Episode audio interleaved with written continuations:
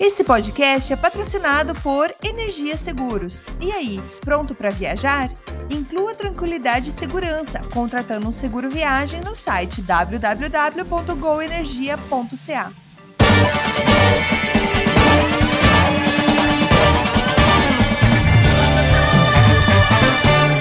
Saudações, humanos, e sejam bem-vindos de volta ao Canadá Agora, o seu podcast sobre política, economia e o cotidiano sobre o Canadá, que fala das coisas como você quer ouvir. Eu sou o Massaro Roche e depois de uma longa e distante ausência, cá estou de volta com ele, meu companheiro de viagens, seu Paulo Henrique Dantas. Seja bem-vindo de volta, seu pé. Fala Massaro, eu que digo, seja bem-vindo, porque você é o cara que viaja, eu sou o cara que está sempre por aqui, mas eu já quero fazer um, um, leve adendo aqui no começo do programa. Já fiz meu primeiro camping do ano e foi muito bom semana passada. Estávamos acampando, estamos esperando aí uh, com muita ansiedade o Massaro é, e vir acampar também. Mas já foi o primeiro, foi beleza, tudo certo, foi melhor que o camping selvagem da outra vez, mas estamos de volta. Não teve urso, não teve raccoon? Não, cara, não teve. Esse camping foi bom. Só a única coisa que embaçou, velho. Vou te falar, foi que assim, a gente sempre vai, geralmente vai em Toronto, a gente vai em Ottawa. E a galera dos outros parques são mais tranquilos, porque quando vai aqui no Quebec, os caras da CEPAC, meu, são meio casca grossa, velho. Porque você tá ligado? Camping de canadense é aquela coisa, né, meu? O cara chega, monta ou leva o trailer ele vai acordar mais tarde, vai fazer o ovinho dele, vai sentar, vai ler o livro. Quando vai chegar, vai escurecendo, ele já quer ficar na boa, toma. Esse é o, é o, o, o camping do, do canadense. Só que o brasileiro, tá ligado? A gente vai de muvuca, aquela galera e tal. Aí, meu, ficamos lá. A gente foi no Diocá, dessa vez tem uma, o que eles chamam de praia ali. Ficamos, como escurece tarde a gente ficou lá até 9 horas da noite. Aí depois vai levar as crianças para tomar banho, aquele furdunço. Tá, aí vai comer no campo de quem? Vai todo mundo no campo de fulano, aquela farofa. Vai chegar, tá? Vamos todo mundo comer hot dog no campo de fulano. Aí junta toda aquela favela e mete a, o som e fica, deixa a vida me levar aquela zona de brasileiro. Aí passa a mulher lá. E aí a gente tava lá, depois ia fazer os guimove lá. O que, que você faz? Geralmente a gente compra madeira para pôr fogo, mas tinha umas madeiras já que eles cortaram lá do próprio campo e queimaram. Ah, vamos tá aí jogado, vamos tacar pra queimar. Aí chegou a menina da CEPAC e falou: então, gente, é o seguinte, ó. Primeiro que já são 11 horas. O fogo já não podia estar aceso desde as 10. Já estão errados. Vixe, mano. Segundo, vocês estão falando alto pra caramba. O pessoal já tá, tipo, mano, 11 horas, vocês estão aí no maior festa. Terceiro, cara, que só pode ficar até seis pessoas por site. Vocês estão, estão uns 20 aqui na Momufu. A gente falou, não, beleza, beleza, a gente vai se conformar aí às leis aí e tal, tá? Aí a gente foi embora meia-noite. Mas assim, foi da hora e campo com brasileiro é isso, cara. É, é muvuca. Então, o, o, e as criançadas correndo e gritando, aí você sai de manhã ou, gritando, só vê os caras gritando da barraca, ai, o silêncio, ai, tô dormindo, mano. Mas é da hora, molecada curte. Isso é importante. E vamos, vamos semana, semana não, semana que vem tô em outra. Agora vou lá em Mont-Tremblant. Mont-Tremblant? Mont-Tremblant, mano. Caraca, cara, é tipo, você consegue essas vagas ainda, ainda agora, velho? Não, a gente alugou, a gente reservou isso faz tempo, no começo do ano. Tá, explica que... tá explicado. O Muvuca já faz aquele grupão do zap dos Camping Brasileiro 2024, né? 23, né? 23. E a gente já junta tudo, já reserva e já pega número, tá? E já pra se coordenar um pouco pra ficar perto. E deixa a favela rolar, mano. Aí eu me sinto na, eu me sinto na Coab. Vamos ver esse tempo de Coab, mano. E vamos que vamos. Minha madrugada. É isso aí, tá rolando verão. Então, verão é isso, verão é agitação, verão é curtição. E verão também é tempo de Canadá agora. Acabou, acabaram as férias, né? acabaram as minhas férias. O pé ainda continua acampando aí. E está de volta. E trazendo notícias para vocês, como sempre, trazendo atualidades do que está rolando no país, aqui de costa a costa. Lembrando que, se você quiser apoiar nosso trabalho, quiser curte o que a gente faz e quiser nos dar um apoio, você sempre pode nos ajudar através do nosso Patreon e pelo nosso Apoia-se lá no patreon.com.br Canadá Agora ou no apoia.se barra Canadá Agora.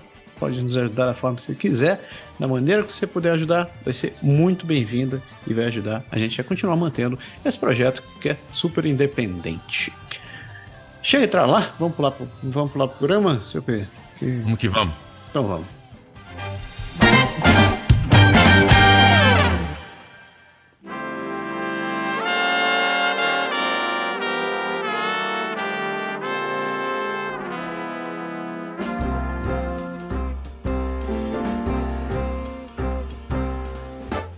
Amariusque Ademare. Então, começamos nosso giro pelo país, né? Como sempre, a gente passa hum, por cima das notícias federais, as notícias que compõem nosso, nosso meio federal aqui. Então, partindo da primeira pergunta, primeira, primeira notícia, né, que os roteiristas canadenses dizem que estão ganhando menos agora na era do streaming e estão pedindo proteção, né?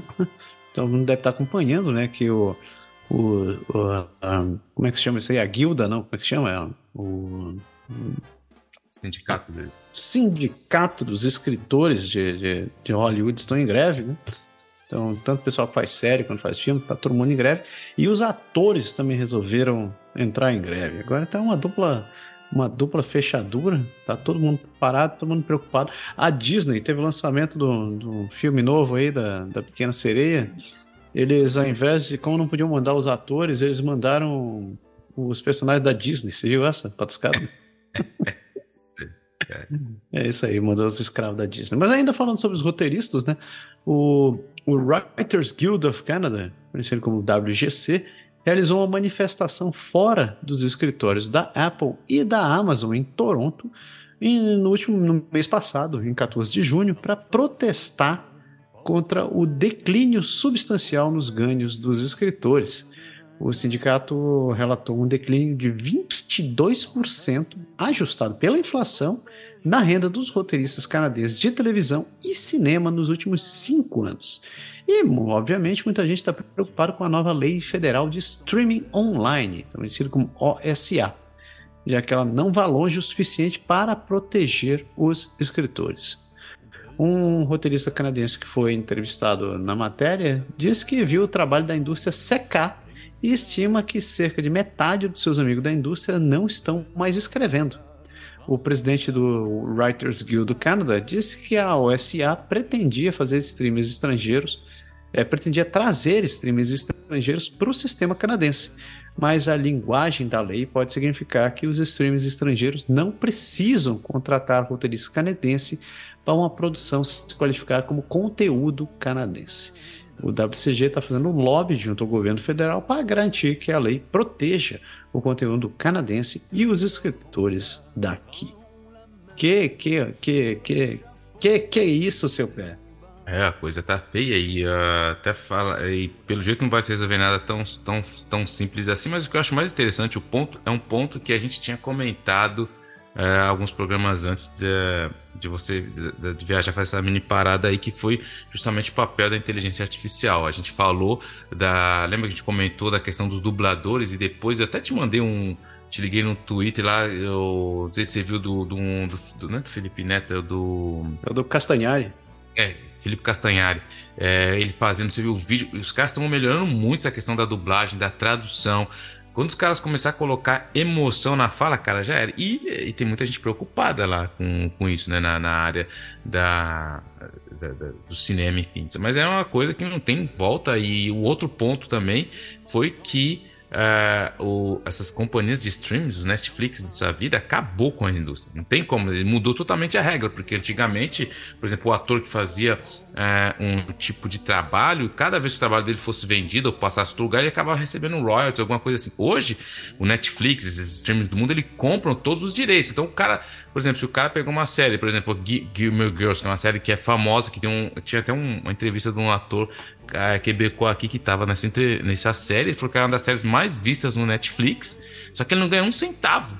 Então, assim, todo o trabalho dele, a imagem dele já era. Então, assim, é uma nova realidade e, e a tendência é piorar, porque que nem a, a galera tá falando, que antigamente você precisava, hoje você precisa de vários, é, roteirista, escritor. Hoje em dia, com os jets, chats de pedido desse mundo, velho, os caras vão escrever os roteiros, vão fazer ali, vão. Do... Então, quer dizer, é, é difícil. A coisa tá, tá ficando bem pesada pro lado deles, mas vamos ver no que vai dar isso aí. Mas a situação parece que não é boa pra galera que trabalha nessa área. Como toda área, né? Tipo, é, eu tava falando de inteligência artificial, a gente tava falando, eu vi é, um estudo que foi feito, não sei se foi aqui no Canadá, agora não lembro, eu li numa matéria que como que o os, chat, os chats de PT desse mundo melhoraram em até em 18% a produção de serviços burocráticos. E no exemplo, e, e, e no exemplo que ele cita no estudo que foi feito, por exemplo, a pessoa que era meia boca no serviço administrativo, por exemplo, para escrever um e-mail, para fazer uma, uma carta de agradecimento a um cliente, a pessoa que era meia boca acabou ficando muito melhor, porque o cara chega lá e escreve, escrever uma, uma carta de agradecimento pelo retorno do, da compra de tal produto. O ChatGPT escreve de uma maneira tão bem feita, tão assim natural, que o cara pega aquilo, é lógico, ele vai dar uma adaptada aqui e ali e então acabou até melhorando esse cara que era meia boca. Então imagina, o cara que passava o dia, a pessoa que era responsável por escrever carta de agradecimento disso daquilo, ele. Meu, o serviço dele vai, vai ser muito mais rápido, não precisa mais ficar. Ele vai lá, cria o, o templateão dele, pum, acabou. Não precisa mais ficar, putz, agora aqui, já repeti, vamos. E o negócio vai ser, ser muito dinâmico. E tem muita gente reclamando da inteligência artificial, mas para mim é uma analogia mais ou menos. Eu acho que o, o chat de PT é, é mais ou menos o que acontece com o Wikipedia. Quando o Wikipedia chegou, muita gente criticava a Wikipedia, que não sei o quê, mas o Wikipedia tem muitos estudos que mostram que ele não é a fonte de informação mais confiável, mas ele tem muita referência confiável. Então, se você quiser começar uma pesquisa a partir do Wikipedia, é muito bom, entendeu? Não deixa, você não vai basear todo o seu trabalho. Não estou falando para você escrever aqui sua tese de mestrado usando o Wikipedia, não é isso? Mas eu tô falando, se você pesquisar sobre qualquer assunto interessante, e para quem não conhece o Wikipedia, tem alguns assuntos que eles são travados, não é todo mundo que pode ir lá e mudar, são pessoas só, só pode alterar pessoas que realmente têm conhecimento. Então, assim, o Wikipedia é muito bem feito, ele evoluiu muito, e agora é o chat de PT também que está evoluindo e está chegando nesse nível aí. É, é, inclusive na área de desenvolvimento, assim, na área de TI, né? Já, já estão surgindo termos agora como o, o negacionista da AI. Que é, que é gente que diz assim, né? Nunca que uma, um AI vai substituir o trabalho de desenvolvedor e tal. Eu falei, velho, é. vai sentado aí que você vai.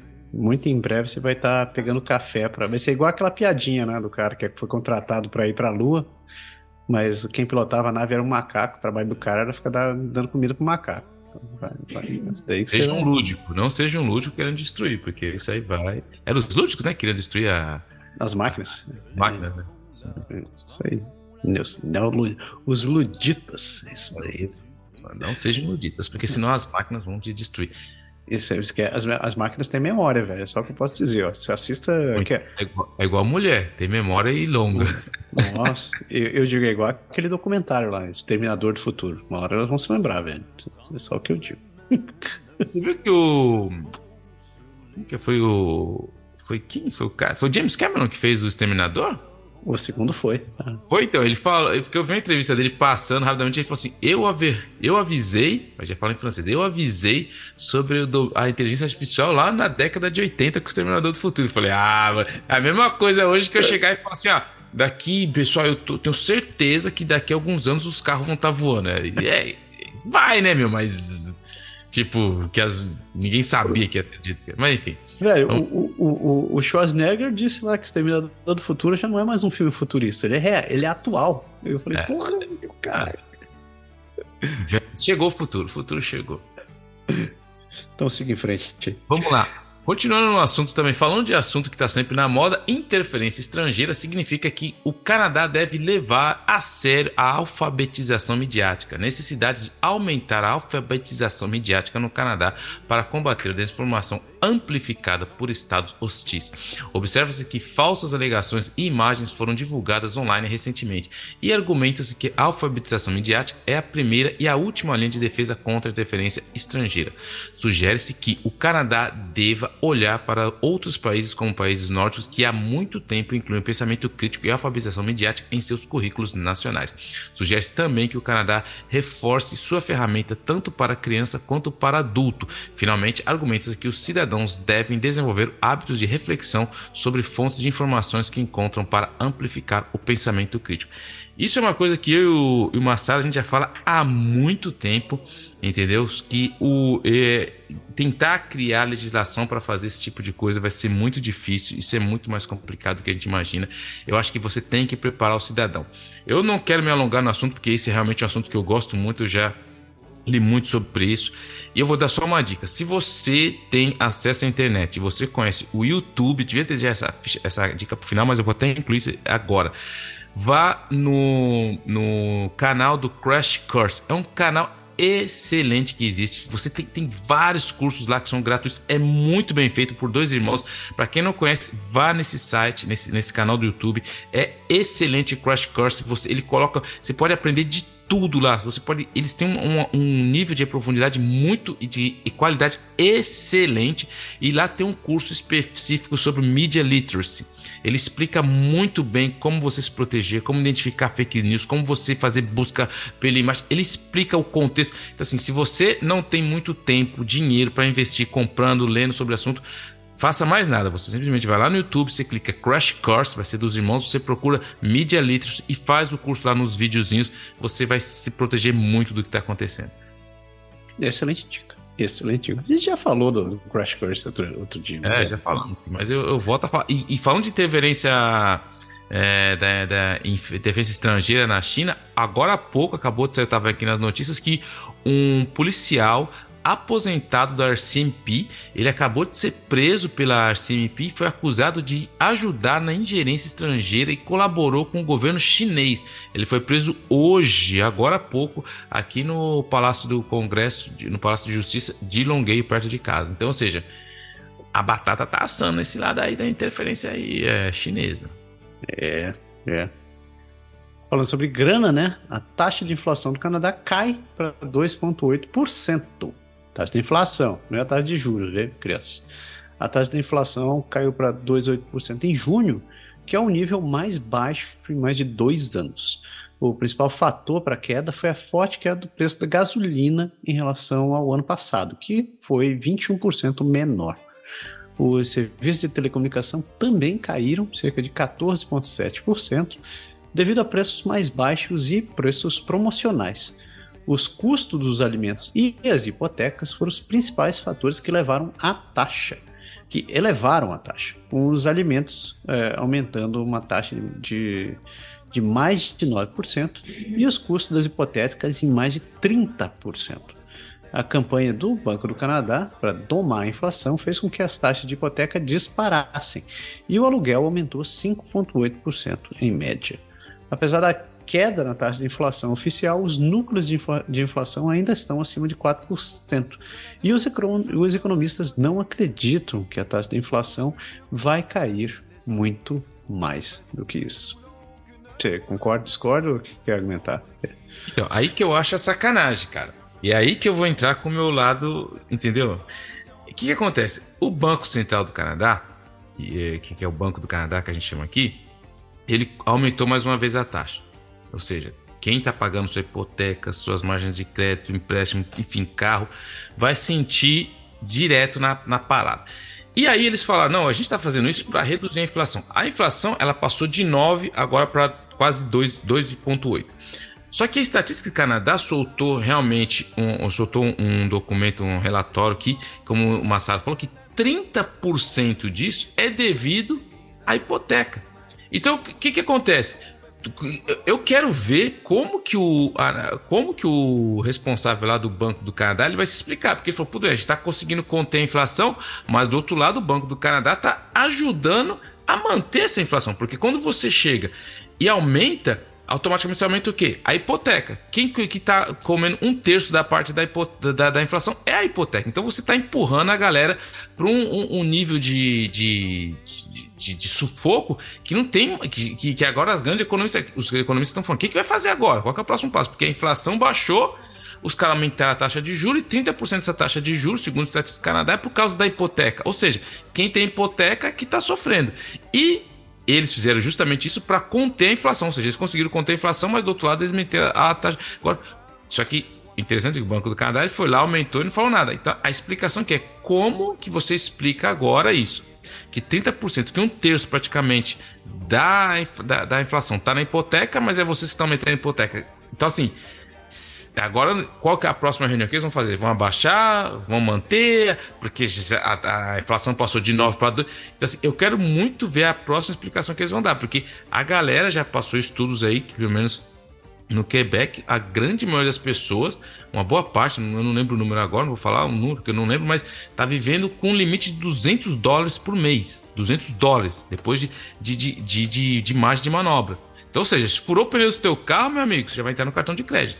Já lascou. Então, Então, assim, eu quero muito ver a próxima explicação do, do Banco do Canadá para isso aí, porque essa daí eu, realmente eu não entendi. Verdade. Siga em frente. Continuando falando de dinheiro, salário mínimo não poderia lhe dar uma unidade de um quarto há um quarto anos atrás, agora está ainda pior.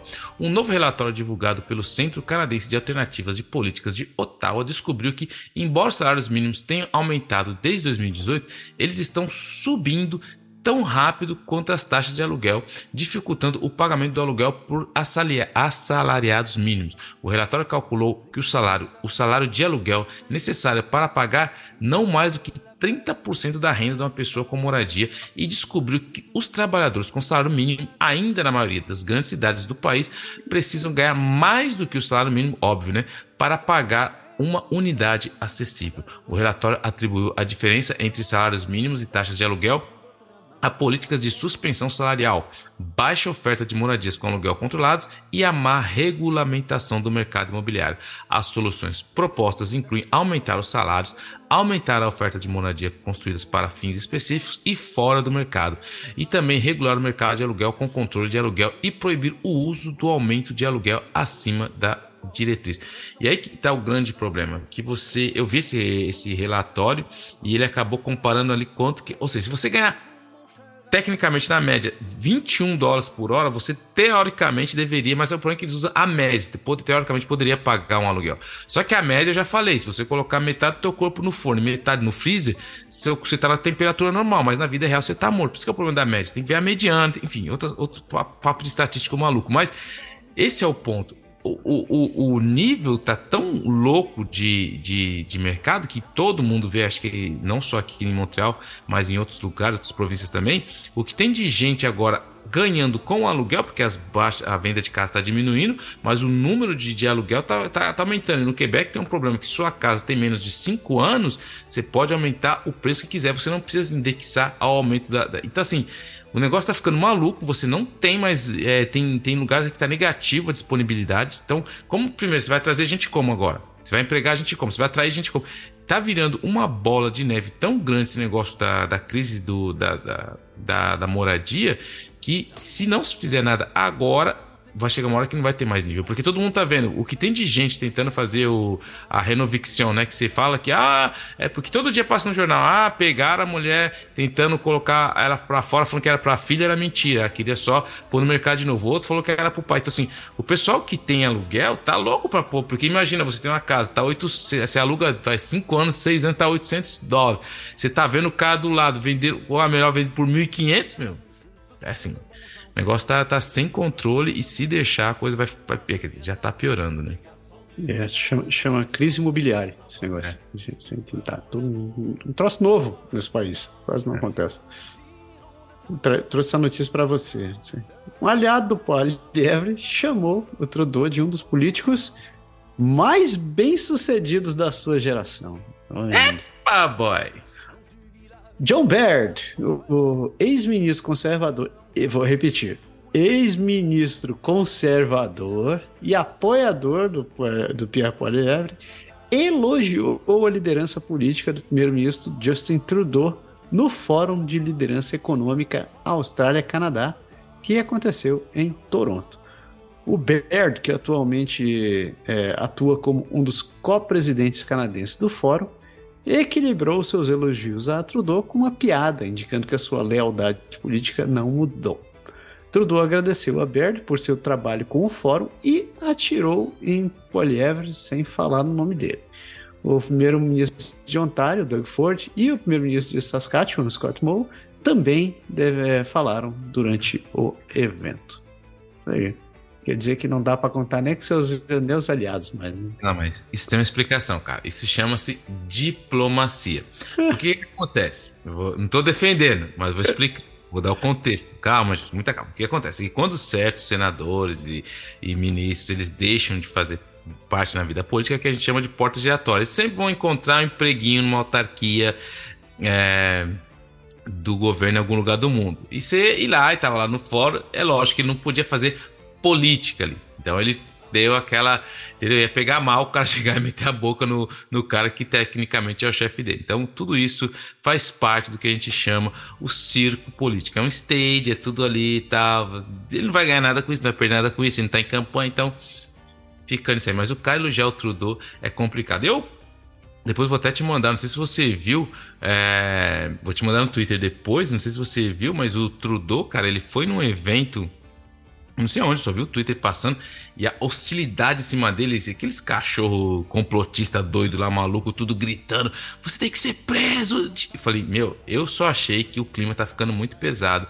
Se se, se, se, se desenhar uma eleição aí, vai ser pior que da outra vez se os caras jogaram só umas pedrinhas nele. O negócio vai ficar bem feio, porque já viu o vídeo, eu vou te mandar no Twitter, mas ficou bem assim. Eu, eu fiquei preocupado com essa galera. É, o aumento do, do nível de conforto dessa galera de atacar o primeiro-ministro um país desse jeito. Eu achei bem, bem inquietante, vamos dizer é, assim. Velho, tá, tá, tá ficando tenso, tá, partindo, o pessoal está perdendo a noção do que é civilidade. O troço tá virando quase agressão pessoal já. É, já, já, tá, o negócio tá, tá, tá, muito preocupante. Mas eu continuo dizendo que eu não gosto do poliamor. Não, eu também não. Eu, eu, eu, eu sou um cara, eu tenho minha carteirinha do Partido Conservador, eu voto conservador, mas isso não me isenta de criticar o Poliev e falar que o Poliev ele não é um conservador clássico. O Poliev ele entra no ramo dos populistas. Ele, ele é esse tipo de cara que vai tentar copiar de maneira mal feita o que se fez nos Estados Unidos para atrair uma galera que está nervosa com tudo que está acontecendo. Só que a desvantagem disso são duas coisas. Os populistas, eles geralmente eles ganham muita força quando um governo já está desgastado com muito tempo no poder e quando existe uma crise econômica. São as duas, os dois grandes fatores que, a, que acabam aumentando a força de, de, da narrativa dos populistas. Porque se a pessoa está cansada com, com. Eu já falei aqui, é, é, político, a gente tem que trocar. De vira e mexe, tem que trocar político pela mesma razão que a gente troca a fralda de criança. Chega uma hora que já deu, cara. Já está fedendo. Você precisa trocar, você precisa de alguma coisa nova. E uma economia em dificuldade abre a porta para o populista, que o populista não precisa oferecer nada, ele só precisa dizer que tudo que está lá está errado e a pessoa já está cansada e que é outra coisa. Então o Poliev ele, é, é uma questão de, de tempo, de, de, de, vamos dizer assim, que os, os astros estão alinhados para o que ele faz e para o que ele quer. Só para dar um exemplo, teve agora uh, uma reclamação de um. É um cara que eu esqueci o nome dele, que ele era um um, um serial killer aqui do Canadá e ele estava na prisão de segurança máxima e tal, e aí te, teve todo um comitê que analisou. O cara, o cara tá preso mais de 30 anos. E ele vai continuar preso. Só que ele saiu de uma prisão de segurança máxima foi para uma prisão de segurança média. Ele continua preso, ele continua lá. É lógico que na, na prisão de segurança média ele vai ter direito a pedir uma saída, alguma coisa assim, enfim. Mas para o cara passar de uma segurança máxima para segurança média, existe todo um comitê, são milhões de pessoas. Não dá para você chegar e falar, não é uma coisa assim.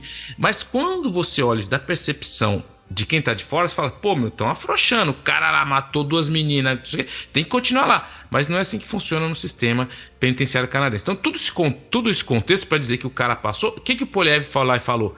Ele falou que o povo quer ouvir. Ele chegou lá e falou: se fosse eu, o cara ia ficar, um cara desse tem que ficar na prisão de pena máxima o resto da vida dele. Mas não é assim que funciona. Só que isso, para alguém que consegue parar, raciocinar, ver, pô, não é assim com o sistema penitenciário, como funcionam as leis, mas pro cara que tá lá no fundão, que quer saber só de vingança e não de justiça, soa bem, entendeu? O cara vai chegar lá e falar: pô, o Poliev tá certo. Então, esse é o, o perigo desse, de caras como esse, esse Poliev aí pessoal que quer sangue, né? O pessoal que só quer é, sangue. O pessoal não quer justiça, ele quer vingança. Ou seja, vamos voltar lá na época medieval. Nós não estamos procurando justiça, porque é aquela coisa, você quer justiça ou você quer vingança? Mas vamos que vamos. Vamos falar de um, de um assunto que a gente falou aqui recentemente, né? Que ó, o Massaro já tinha falado isso no, antes da gente fazer uma pequena pausa, que é pro, o programa para atrair trabalhadores de tecnologia dos Estados Unidos atinge capacidade em um dia após a abertura, o governo canadense lançou recentemente um programa para atrair trabalhadores de tecnologias altamente qualificados dos Estados Unidos, o programa é uma resposta às demissões em massa na indústria de tecnologia dos Estados Unidos e é visto como uma oportunidade para o Canadá atrair talentos do exterior. A popularidade do programa chamou a atenção do proprietário da, do Twitter, Elon Musk. O advogado de imigração Mark Holt criticou o governo por não fornecer instruções claras antes da abertura do portal e disse que vários de seus clientes abandonaram seus pedidos devido ao processo oneroso. Mas assim, tem gente querendo vir para, nosso, para o nosso país. O Canadá, né? Eu tô até assistindo uma série que é o The Diplomat, que eu já recomendei aqui, que é muito boa. Assim, só que você tem que ficar. É uma série boa. É, um, é não é um Game of, Game of Thrones, não. Um House of Cards, mas o, texto é muito bem feito e assim, como tem muita questão de geopolítica, você tem que ficar muito atento, que não sei, tem hora que eu tenho que voltar para ele. O que que isso quer dizer? O que que tá acontecendo? Você entender. E tem uma hora que o cara fala, uma hora que é muito engraçado, que ele vai lá e fala assim, pô, você que você quer o quê? Que você é o Canadá? Todo mundo gosta do Canadá. Eu falei, mano, olha aí, mano. Tá a gente tá zoando nós, mano. Os caras zoando nós. Mais canadense que isso é como falar propaganda. Só você cruzar é, no, às 6 horas da manhã, levando seu filho para jogar hockey, você cruza um alce e pede desculpa. Esse, esse é o canadense total, velho. Você faltou o cafezinho do Tim Hortons. Ah, é, é, mas é uma propaganda de café do Tim Hortons, se não me engano. Acho que é o Tim Hortons mesmo. Ainda falando sobre emprego, mas do outro lado da, da, da moeda, né? A escassez de controladores de tráfego aéreo está causando atrasos e cancelamentos em aeroportos canadenses a NAV Canada, uma corporação que supervisiona os controladores de tráfego aéreo no país, está treinando mais de 400 novos funcionários para lidar com a escassez de mão de obra que está causando atrasos nos voos do Canadá. O ministro dos Transportes do, do Canadá está pressionando a NAV Canada para encontrar soluções para os problemas de pessoal. A organização admite que alguns atrasos nos voos de verão foram causados pela falta de pessoal e o sindicato que representa os controladores de tráfego aéreo está soando o alarme desde 2021. Cantar a bola lá atrás. O número de atrasos causados pela falta de trabalhadores de tráfego aéreo é sensivelmente notável. A nave Canadá cortou mais de 720 empregos durante a pandemia e cancelou seu programa de treinamento. Uma nova lei proposta, a Bill C-52, aumentaria a responsabilidade quando os voos ultrapassassem e exigiria que os aeroportos publicassem suas métricas de desempenho publicamente, o que eu pessoalmente acharia muito útil. É impressionante. O, o, o, eu saí de férias há duas semanas atrás o sistema de tráfego estava difícil, estava oneroso e você corria o risco de perder o voo e perder as malas. Eu voltei e continua a mesma coisa. É consistência, né? Consistência. Isso é importante, manter você estava vendo outro dia, escutando rádio essa semana, um cara que ele estava falando do. Ah, todo esse problema de perda de mala, bagunça que tá no aeroporto de Montreal, que ele falou que chegou uma hora, cara, cara, ele viajou uma semana, os caras não achavam a mala dele, Aí ele foi lá reclamar. Aí o cara falou pra ele assim: velho, vamos fazer o seguinte: eu vou te dar mil dólares, tá bom? Eu vou te dar mil dólares. Esquece que você tinha na sua mala. Você pega mil dólares, você vai lá e compra roupa nova, beleza, mano? Aí ele tava lá no, já fechando pra aceitar. E ele olhou pro lado assim passando, tipo aquele o, o estagiário acabou chegar com, com, um carrinho empurrando com um monte de malha. A malha dele tinha uma etiqueta gigante que ele colocou pra, justamente para achar em caso dele. Ele viu a mala dele, o cara tava levando a mala. Ele falou: Minha mala ali, velho. Assim, mas aí, os caras não estão nem aí com você, cara. É tão grande o descaso que o cara falou assim: Meu, eu vou te dar mil dólares pra você me deixar. Então, pega mil dólares, vai comprar de roupa e me, me deixa em paz você essa mala, velho. Brincadeira, mano. Situação, velho, situação. Mas falando em situação, né, situação é, perigosa, a ameaça nuclear da guerra na Ucrânia leva Ottawa a atualizar planos de catástrofe. O Canadá está atualizando os protocolos de emergência para se preparar para as possíveis consequências de uma troca nuclear na Europa ou uma liberação de radiação das usinas nucleares de Zaporizhia, na Ucrânia. O governo também está tomando medidas para finalizar o protocolo para informar o público sobre a chegada de um míssil balístico. O Canadá também adquiriu pílulas de iodeto de potássio como precaução e está renovando o plano de continuidade do governo constitucional para garantir que processos executivos, legislativos e judiciais essenciais possam ocorrer durante uma grande crise. O governo federal e as Forças Armadas do Canadá também desenvolveram um protocolo de alerta de mísseis. Um especialista acredita que o Canadá está em boa forma para lidar com uma emergência nuclear. Isso é muito sério. Quando eu vi essa notícia, eu li aqui, se falou um pouco eh, aqui também no, no Quebec sobre isso. E a preocupação é, é, realmente de se alguma coisa começa a escalar do lado de lá. E aqui no Quebec tem bunkers, né, exclusivos para que foram usados na Segunda Guerra, hoje são usados como salas de, de, de cursos, enfim, tal, mas estão todos sendo é, revisitados e preparados. Realmente é uma coisa que a gente tem que levar. Eu acho que a gente tem que levar muito a sério isso, porque a gente não sabe o que se passa na cabeça do maluco do Putin. E a gente viu aqui sanções, tirar o cara do SWIFT, até agora não deu muito resultado que queria. Então, os protocolos estão sendo revisados aí e é continuar vendo para ver o que vai dar.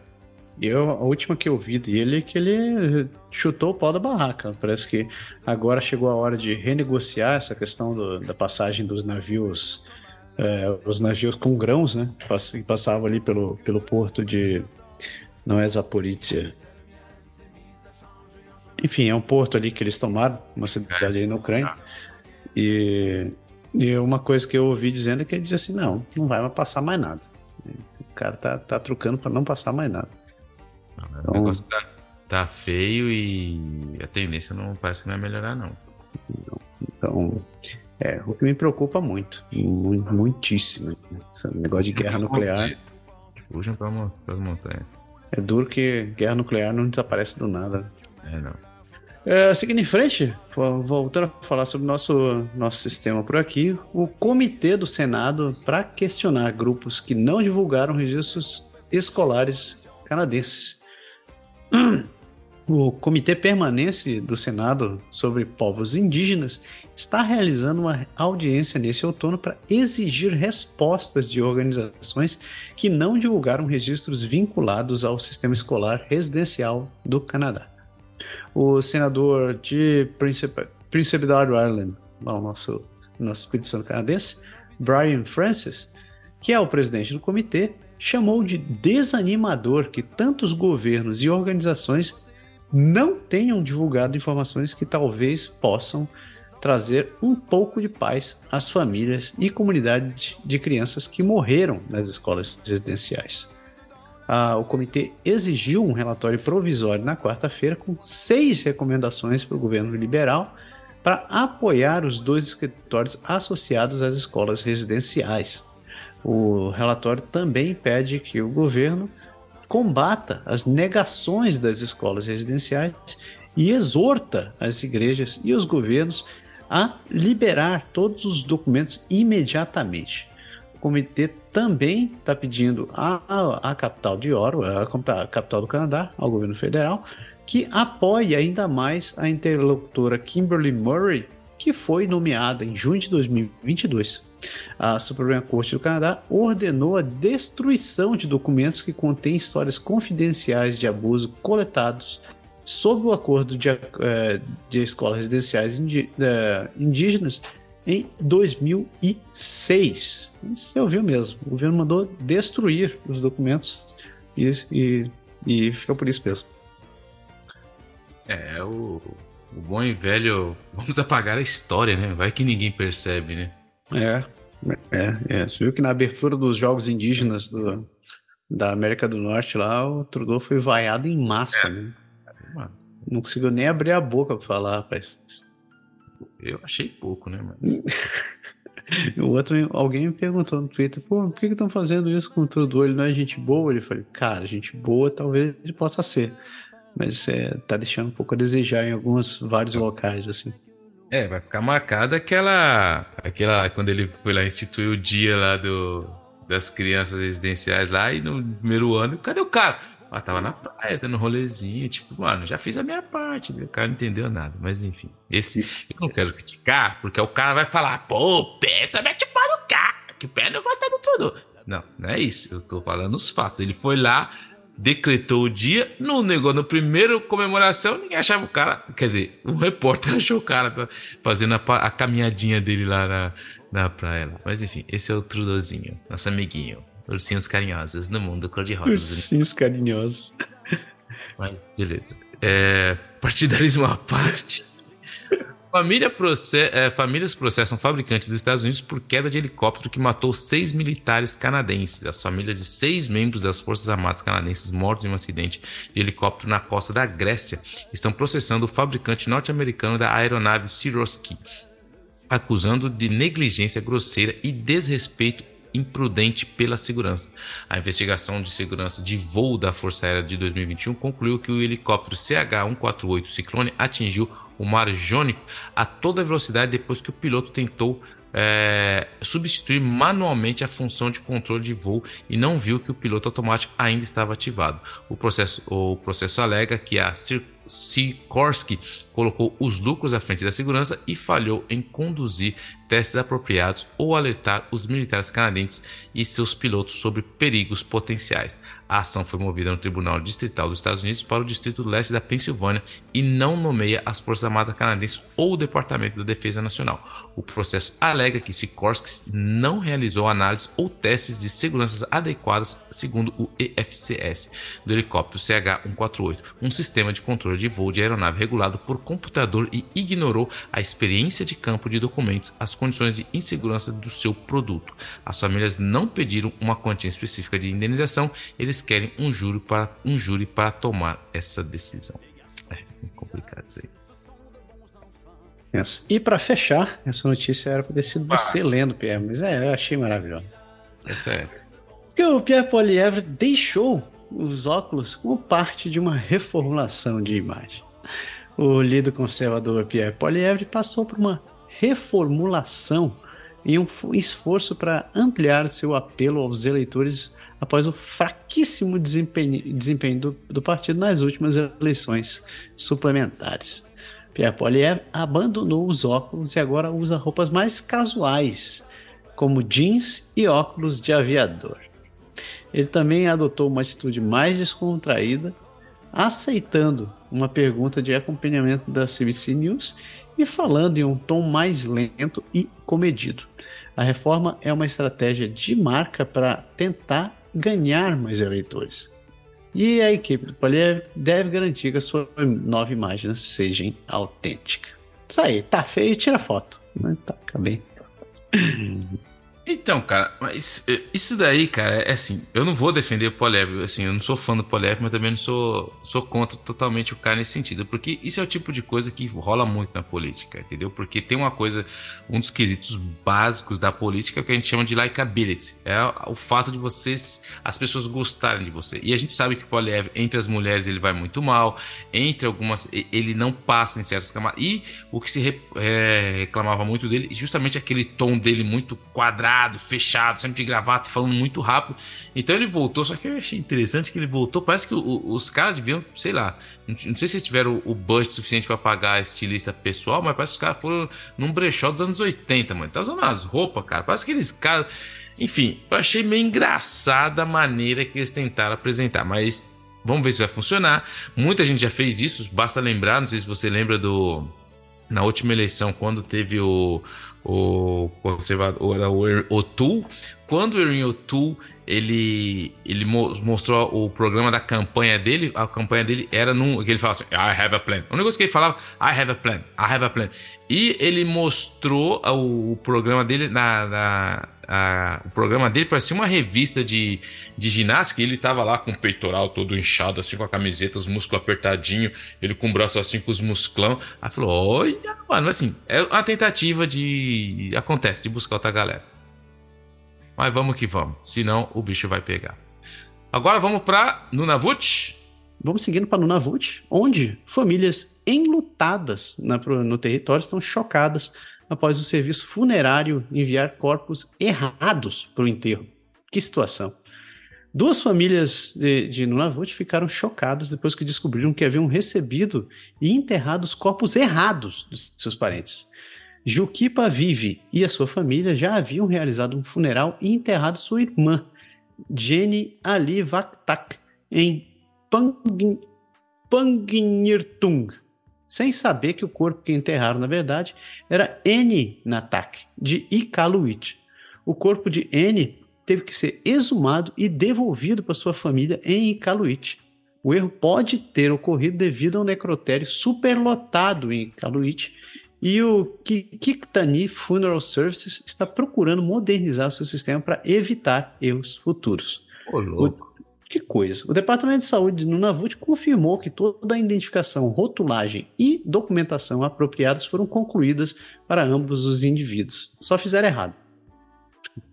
Bravo, campeão. Esse aí ganhou o Bravo, campeão. Mandou o corpo que não tinha demandado. Mas... Não, não tem nem competição essa semana. Né? É o Bravo, campeão. Pega o. Ah, mas deve ter outro lá, porque teve um. Cara, o que, que eu vi que eu achei engraçado pra caramba também? Ah, é verdade. Vai ter, vai ter outro. É verdade. Outro? Tá, tá feio. Tá feio que o negócio tá competitivo essa semana. Então vamos continuar aqui. A comunidade CRI é, vai receber treinamento para ajudar a combater incêndios florestais no Quebec. Um grupo de, do CRI recebeu treinamento da SOPFO ah, em combate auxiliar a incêndios florestais em Mont Tremblant no último fim de semana e outras 30 pessoas estão sendo treinadas é, em Chisasibi esta semana. Os funcionários da Sopifo, Sopifo e do governo nação, da Nação CRI esperam expandir o treinamento e a colaboração nos próximos anos devido à temporada de incêndios sem precedentes e às mudanças climáticas. O treinamento permitirá que o povo CRI ajude a proteger suas comunidades, cabanas e territórios. A SOPFO estima que mais de 3 milhões de hectares de florestas foram queimados na região norte do Quebec incluindo as comunidades CRI. O chefe de bombeiros regional do governo das nações CRI espera expandir o treinamento para a próxima temporada de incêndios para incluir mais pessoas em um treinamento é, completo de seis dias que permitirá que pessoas é, da comunidade CRI sejam funcionários da SOPFO, que é a companhia, que é a empresa, é, o organismo que combate o fogo aí nas florestas. Nada mais inteligente do que treinar quem está lá na própria floresta, né? E aquela história, né? Não tem funcionário, vamos treinar quem tá ali, para pelo menos, né? Pelo menos capacitar as pessoas. E saindo ali de Nunavut, a gente vai para o território noroeste. A gente fecha o nosso, esse, esse passeio federal territorial. E no território noroeste, uma notícia triste. Porque um homem que lutou o incêndio florestal morre após é, lutar contra o um incêndio perto de Fort Liard.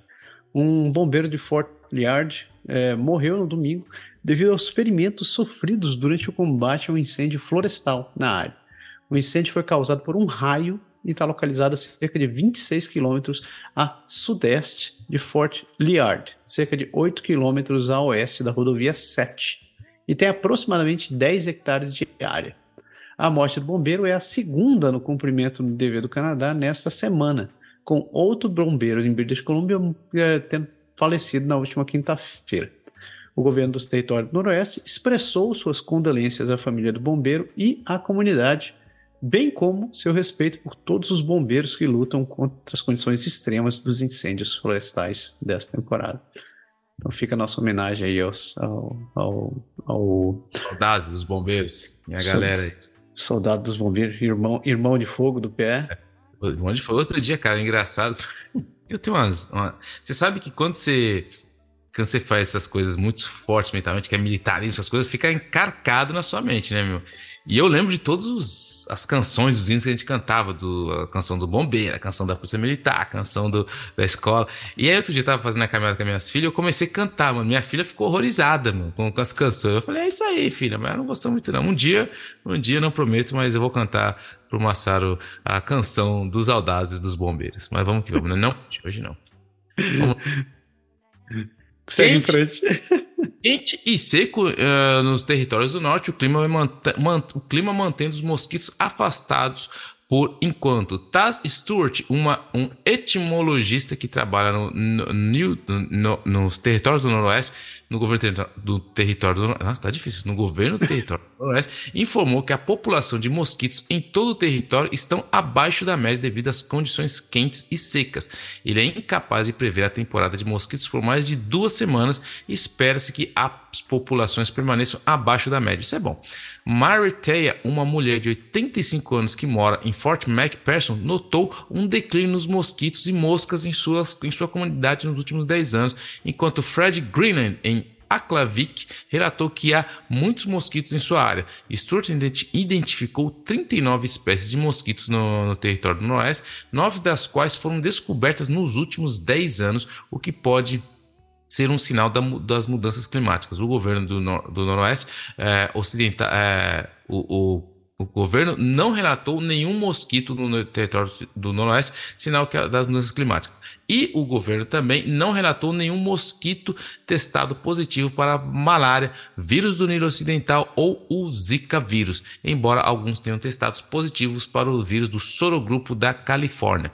Stuart pede que as pessoas tomem precauções contra vírus transmitidos por mosquitos e disse que os mosquitos fazem parte da biodiversidade do território, fornecendo alimentos para outros organismos. É, tudo bem, mas que essa desgraça, esses bichos são chatos, velho. Mas aí, no camping não tinha muito, não, cara. Isso é verdade, cara. Não tinha muito, não. Não sei se é o mesmo efeito, mas não tinha muito, não, dessa vez. Vamos ver semana que vem. cara, eu vi um vídeo do, do, do, cara mostrando como é que são os mosquitos no Alasca. Rapaz, o cara todo encapotado, com calça, aquelas calça de, de, de, de lona mesmo, troço grosso. Tinha um, um, um, sei lá como é que é, como é o coletivo de mosquito, uma nuvem de mosquitos assim, cara. Cobria o braço do cara, e o braço tava coberto de roupa, e os morcegos em cima, cara. Eu Mano. falei, cara, os bichos sentem. Usa North Face também, né? Canada Goose, mosquito usa. Nossa, velho. Tá. Fecha com os territórios aí, meu filho. Novo livro infantil conta a história do primeiro piloto comercial indígena do norte. Aí, ó, good vibes. Fred Carmichael, o primeiro piloto comercial indígena no Ártico canadense, está sendo imortalizado em um livro infantil intitulado Fred the Fire. Ah, falou de mosquito, agora é Fire. Ai, que piadinha mais sem graça.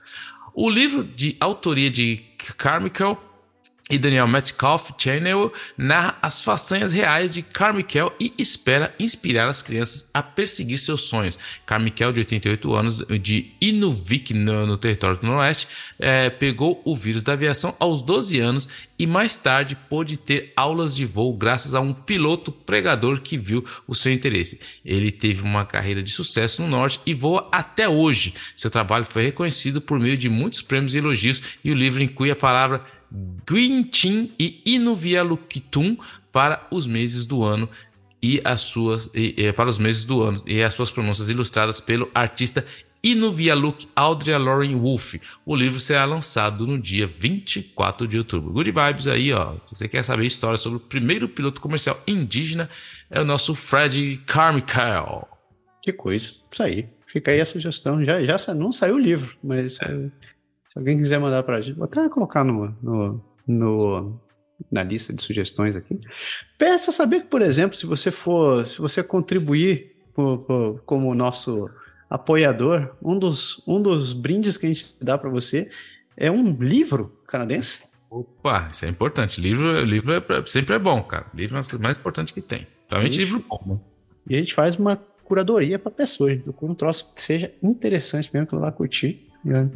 Vou até colocar isso daqui. Não sei de alguém que vai gostar, né, Dora Carol? Você vai achar, achar interessante. De, olha só, a Carol, que é nossa patrona, ela além de ser nossa patrona e ser uma, uma super apoiadora da gente, ela também trabalha na área de aviação, é mecânica da aviação. Dica, hein? É isso aí. Vou mandar, mandar isso para você depois, cara. Tá isso aí. E assim a gente fecha os territórios, a gente para um segundinho para tomar uma água, mas a gente já continua com o resto do país.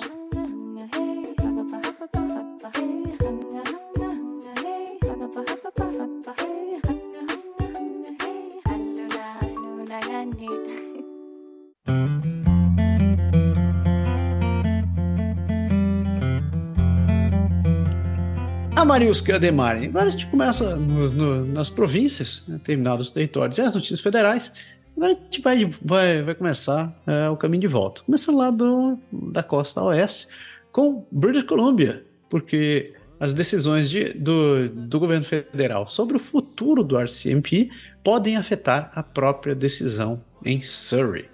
O governo provincial está decidindo se permite a transição para o serviço de polícia de Surrey ou permite que volte para a RCMP. A decisão está sendo guiada pelas preocupações dos políticos, é, em, não necessariamente na região de Surrey, mas em Ottawa, na sede do governo federal.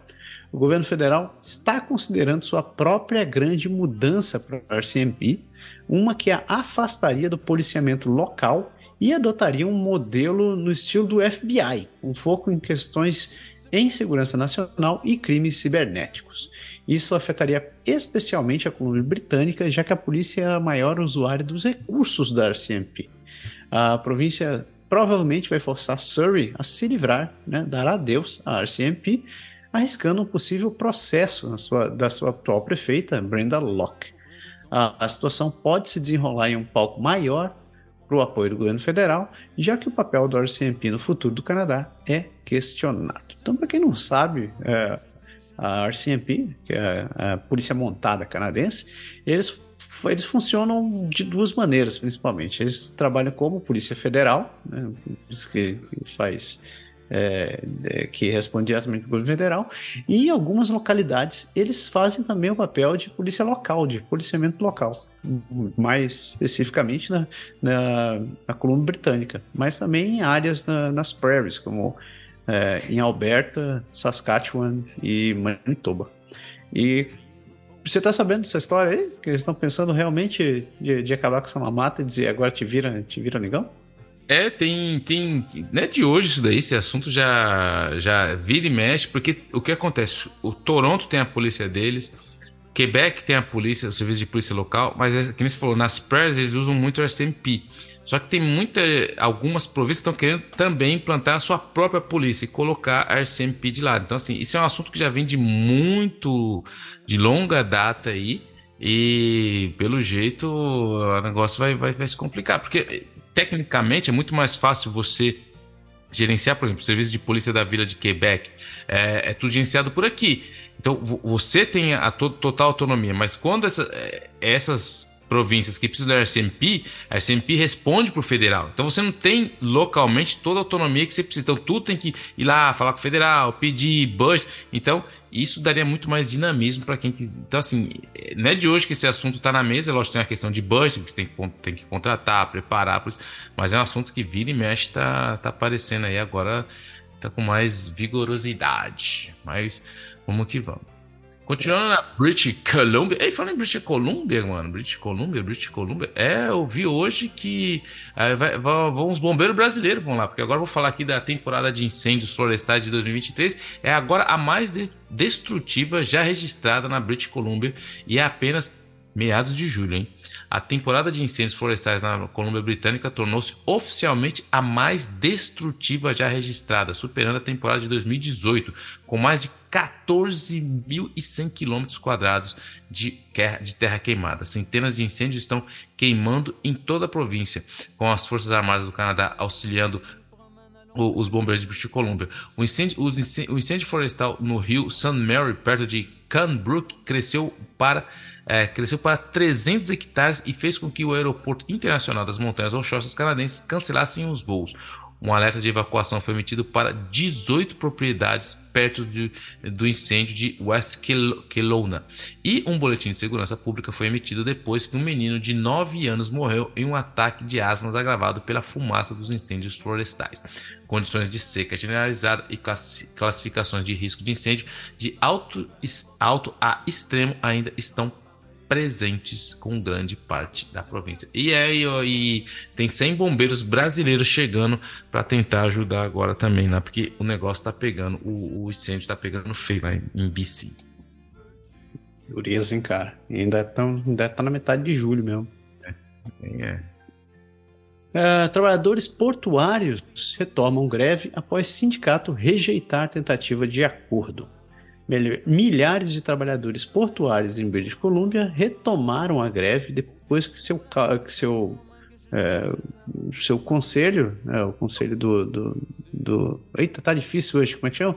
O conselho do sindicato é, rejeitar um acordo provisório que havia sido alcançado por meio da mediação federal.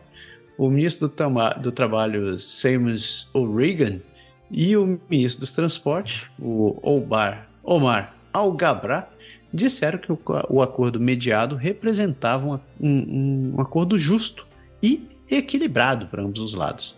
Mas o sindicato disse que não era suficiente para proteger os empregos dos trabalhadores portuários. A greve já causou bilhões de dólares em interrupções comerciais e levou a demissões temporárias em instalações da indústria. O grupo da indústria e a primeira-ministra de Alberta, ela, ela, amiga do PE, Daniela é. Smith, pediram uma legislação de volta ao trabalho para encerrar a greve.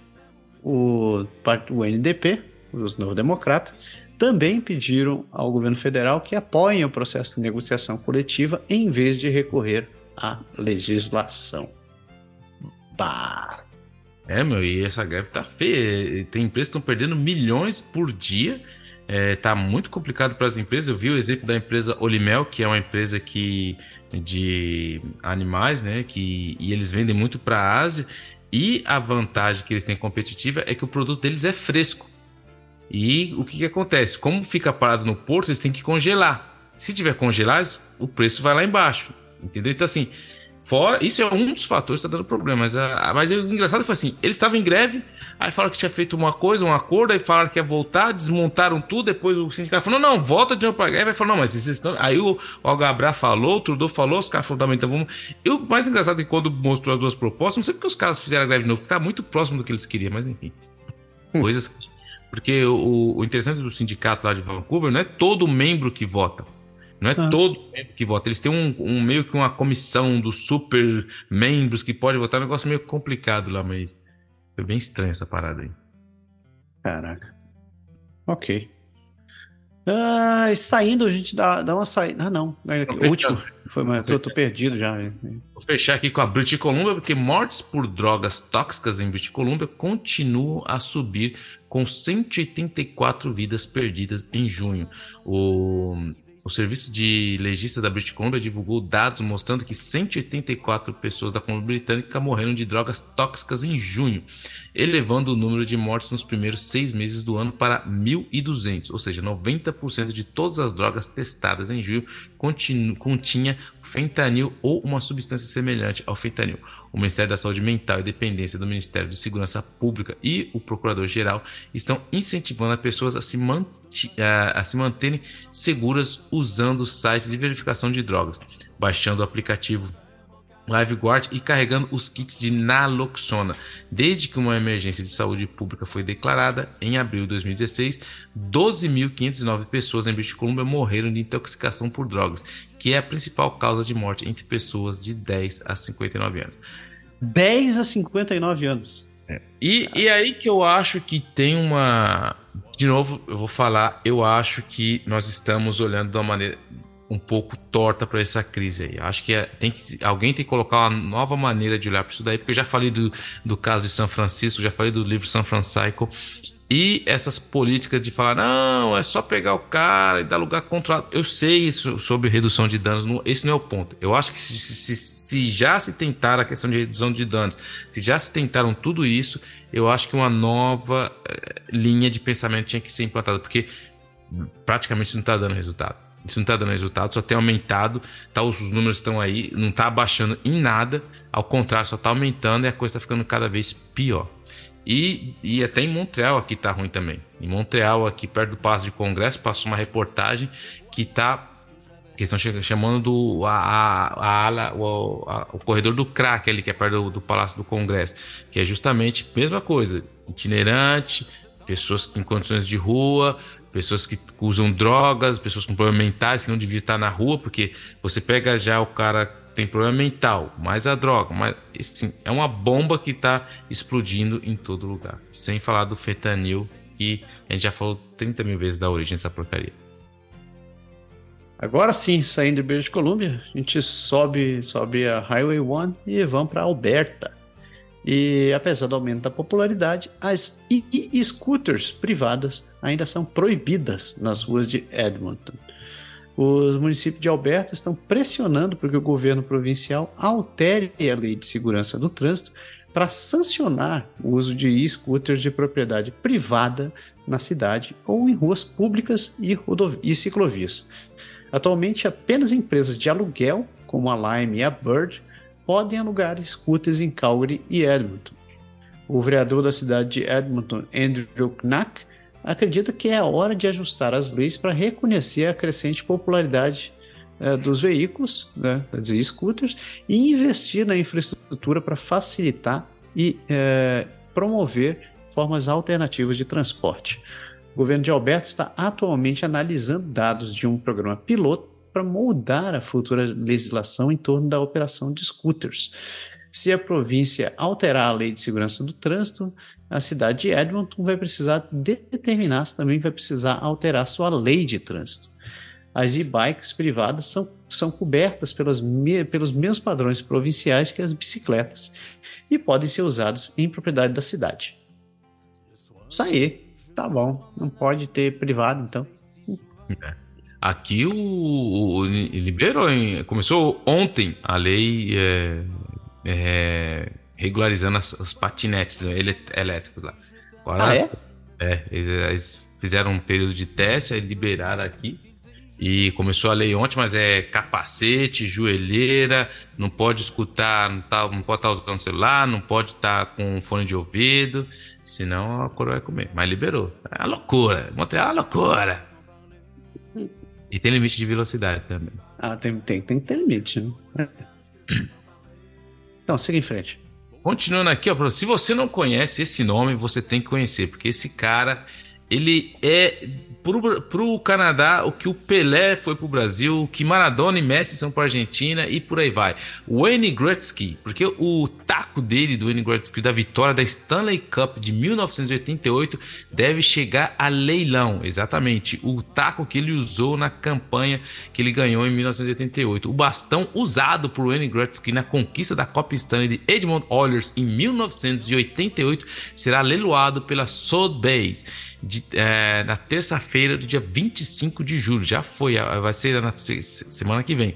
Estima-se que o bastão arrecade mais de 500 mil dólares e também está em exibição na sua base de Nova York, na Nova York de quinta a, a, dia 24 de julho. Ele foi assinado e datado pelo próprio Gretzky. O recorde de um, cart, uh, de um cartão de hockey que foi quebrado recentemente em maio de 2021, quando um cartão novo da quando era Pee-wee do Gretzky de 1979 foi vendido por 3,75 milhões. Então, ou seja, você uhum. vai ver aí isso é só o começo, 500 mil. Vocês imaginam onde vai subir esse bastão aí. Porra! 3,7 milhões por causa de um card quando o cara era novinho. Se você tivesse guardado aquele, aquela, aquela figurinha da Copa do Mundo quando você era moleque, você ficava colando, hoje você ia ter uma grana aí, ó. Oh, tivesse as fotos do Ronaldinho quando ele treinava lá no CT do Santos, então ia ser é. maravilhoso. As do Robinho não tava valendo nada, viu? Cadê o Robinho? Não sei nem cadê o Robinho, velho. Escondido. Dizem que ele é escondido. Escassez de anestesiologistas leva ao fechamento de salas de cirurgia em Alberta. A Sociedade Canadense de Anestesiologistas relata uma escassez nacional de, de profissionais que tem levado ao fechamento de salas de cirurgia e atrasos em cirurgias eletivas. Isso é especialmente perceptível em Red Deer, onde ali em Alberta, onde os médicos dizem que precisam de 50% a mais de anestesiologista do que, do que atualmente. Apenas cidades em Alberta, como Edmonton e Calgary, também estão sentindo o aperto. É, outras cidades até Uh, o Alberta Health Service está recrutando para 65 de, cargos de anestesiologista, dos quais 40 são novos cargos e está usando equipes de cuidados anestésicos para permitir que um anestesiologista supervisione várias salas de cirurgia. A Sociedade Canadense de Anestesiologistas está defendendo um aumento nos locais de treinamento e o uso de médico de família com treinamento especial em, em anestesia. Caraca, velho, que coisa. É, Isso daqui, daqui, a pouco vai ser igual um, aquele, aqueles memes lá de, do cara que vai treinar no, no tempo chinês lá, que fica levando chute, chute nas partes íntimas. E tá dizendo, tô desenvolvendo poder. Desenvolvendo poder, vai nessa. Eu, porra, tá louco. Cara, mas falando de, de, de, de problema na área de saúde, tá vendo? Na, na, na falta de profissionais da saúde, nem o amor vai prosperar, porque a faculdade ela acabou tirando a licença de uma enfermeira após relação sexual com um ex-paciente.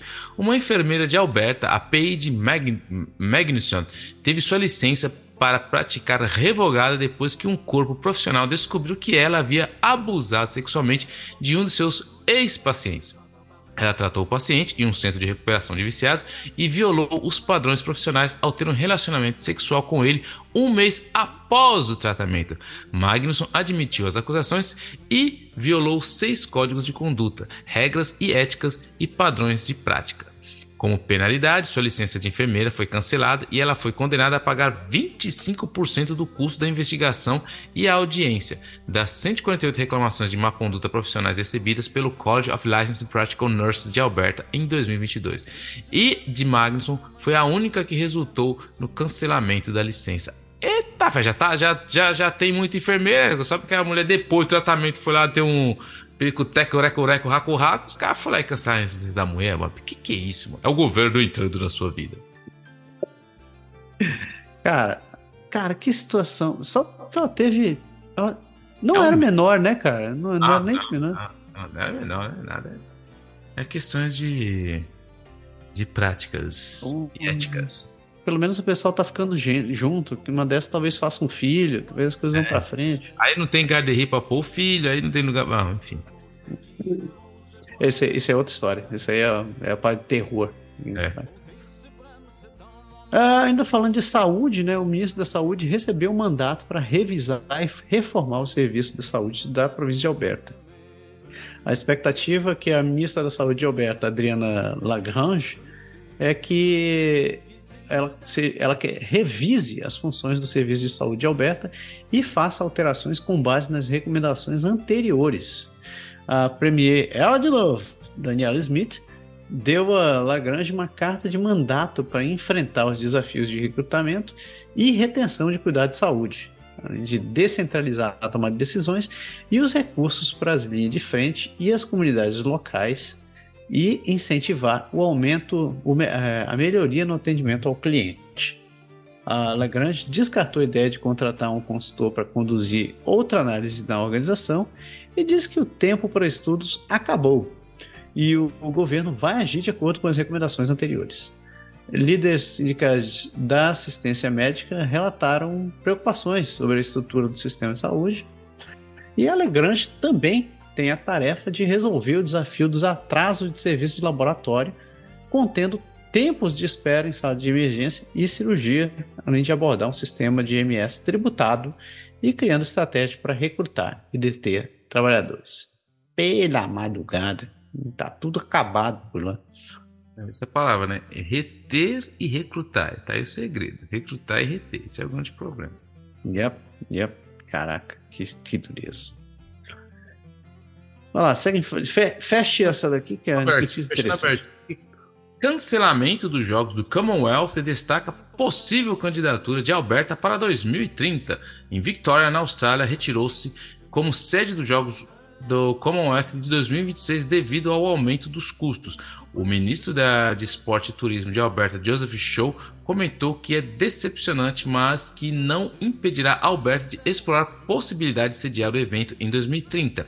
Alberta já gastou 3 milhões de dólares em financiamento provincial e municipal para explorar a viabilidade de sediar o evento.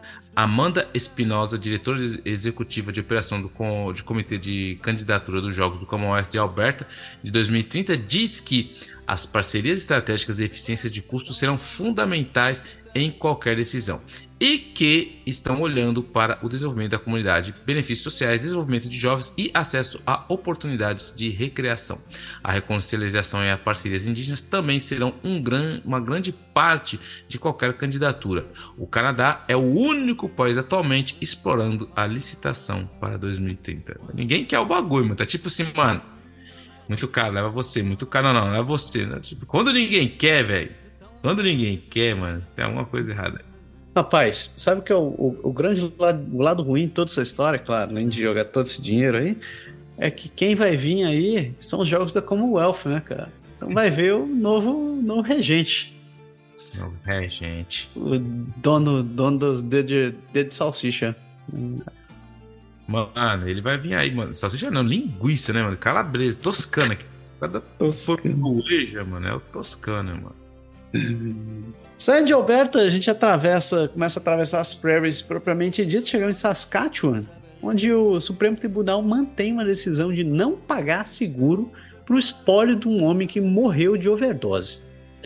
É, Val Jansen está furiosa porque duas seguradoras continuaram recebendo prêmios do seu filho Josh, sabendo que ele era viciado em cocaína, e depois negaram a cobertura depois que ele morreu de overdose de cocaína em 2018. os tribunais ficaram do lado das seguradoras e Kayla DeMonk, é, diretora executiva da Praise Harm Reductions, diz que é um exemplo de criminalização de transtornos por uso de substâncias. Josh passou por reabilitação três vezes e trabalhou duro, mas continua a ter recaídas. Laurie Sandstrom, que ensina direito, de, direito de seguros na Universidade de Saskatchewan, diz que a interpretação do tribunal na cláusula de exclusão pode ter amplas amplificações para aqueles que lutam contra o vício. Pá. Seguradora, né, meu? Seguradora é. Você paga só pra. Paz, para não receber, porque um dia que você precisar. Então, porque tem uma cláusula aqui. Nem me fale um negócio desse. Mas vamos, chegamos em Manitoba. Manitoba, Manitoba. Comunidade muçulmana sugere que ataque de Oliver Garden, a mulher negra, foi motivado por ódio. Em uma entrevista coletiva na terça-feira, membros da comunidade islâmica de Manitoba pediram uma investigação mais abrangente sobre o esfaqueamento de uma muçulmana negra no dia 8 de junho que trabalhava em um restaurante de Winnipeg, Oliver Garden. O Conselho Nacional de Muçulmanos Canadenses e a Associação Islâmica de Manitoba e outras importantes organizações muçulmanas se reuniram em solidariedade à mulher que foi atacada sem provocações no que a polícia inicialmente caracterizou caracterizou como um ataque aleatório. A mulher que deseja permanecer anônima acredita que o ataque foi direcionado devido à sua identidade como uma minoria visível. Políticos, incluindo o NPD, uh, eh, o político do NPD Leon Garzon e o líder do liberal Terry Duguid e o progressista é, é, Obican também falaram na entrevista coletiva e ecoaram o apelo para uma análise mais profunda do ataque. O chefe da polícia de Winnipeg, Dan Smith, disse que não há evidências para apoiar o ataque motivado por um crime de ódio, mas a comunidade islâmica mantém seu pedido de uma investigação mais completa. Agora aí vai ser aquela coisa, né? Com tanta violência que está acontecendo no Canadá, velho, Aí até você começar a distinguir o que, que é ódio, o que, que é, vai ficar bem complicado, mas vamos ver o que vai dar. E ainda, em, opa, ainda em Manitoba, um, uh, um, atirador armado com munição pesada e explosivos uh, acabou, uh, acabou no ataque fatal à polícia de Fargo. Um homem armado com uma grande quantidade de munição, uma granada e outros explosivos em seu carro emboscou policiais em Fargo, no, nos Estados Unidos é, acabando matando e ferindo gravemente outros dois. O policial Zach Robinson parou o suspeito atirando nele com uma pistola 9mm a 23 metros de distância. O suspeito Mohamed Baratak, Baratak, Barakat também atirou e feriu o transeunte. O governador-geral de Dakota do Norte conduziu, é, concluiu que o uso de força letal pelo, pelo oficial Robinson foi justificado e legal. A polícia deve algum contrato é, prévio com o suspeito, mas não se sabe se o ataque foi planejado. O policial Jake Wallings foi morto e os policiais Andrew Dottas e Tyler Ross permanecem hospitalizados em destaque crítico.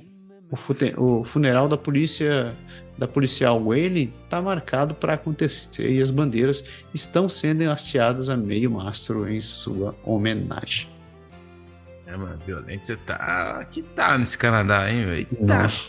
Agora tá. Vai pra então, fechar. Fecha, fecha tudo. Fechando, fechando tudo, tudo. Fim da greve. Trabalhadores de Manitoba Hidro chegam a um acordo provisório interrompem a greve. A IBEW local do 2034, um sindicato que representa cerca de 2.300 trabalhadores elétricos em Manitoba, chegou a um acordo coletivo provisório com a Manitoba Hydro. A oferta foi apresentada na noite de terça-feira e o sindicato recomendará que seus membros a aceitem. A ação de greve que começou no dia 30 de junho foi pausada enquanto sua aguarda a votação e ratificação na próxima semana. A última greve, que durou quase dois meses, terminou depois que o Conselho Trabalhista de Manitoba interveio para determinar um novo contrato. Os termos específicos das ofertas não estão sendo divulgados. Acabou a greve e agora todo mundo volta para o trabalho. Beleza. Aí, botar até luz. Hum e aproveitar, ainda, tá calor. E assim a gente fecha o nosso bloco do, das prairies e segura as pontas que Ontário e Quebec estão vindo aí.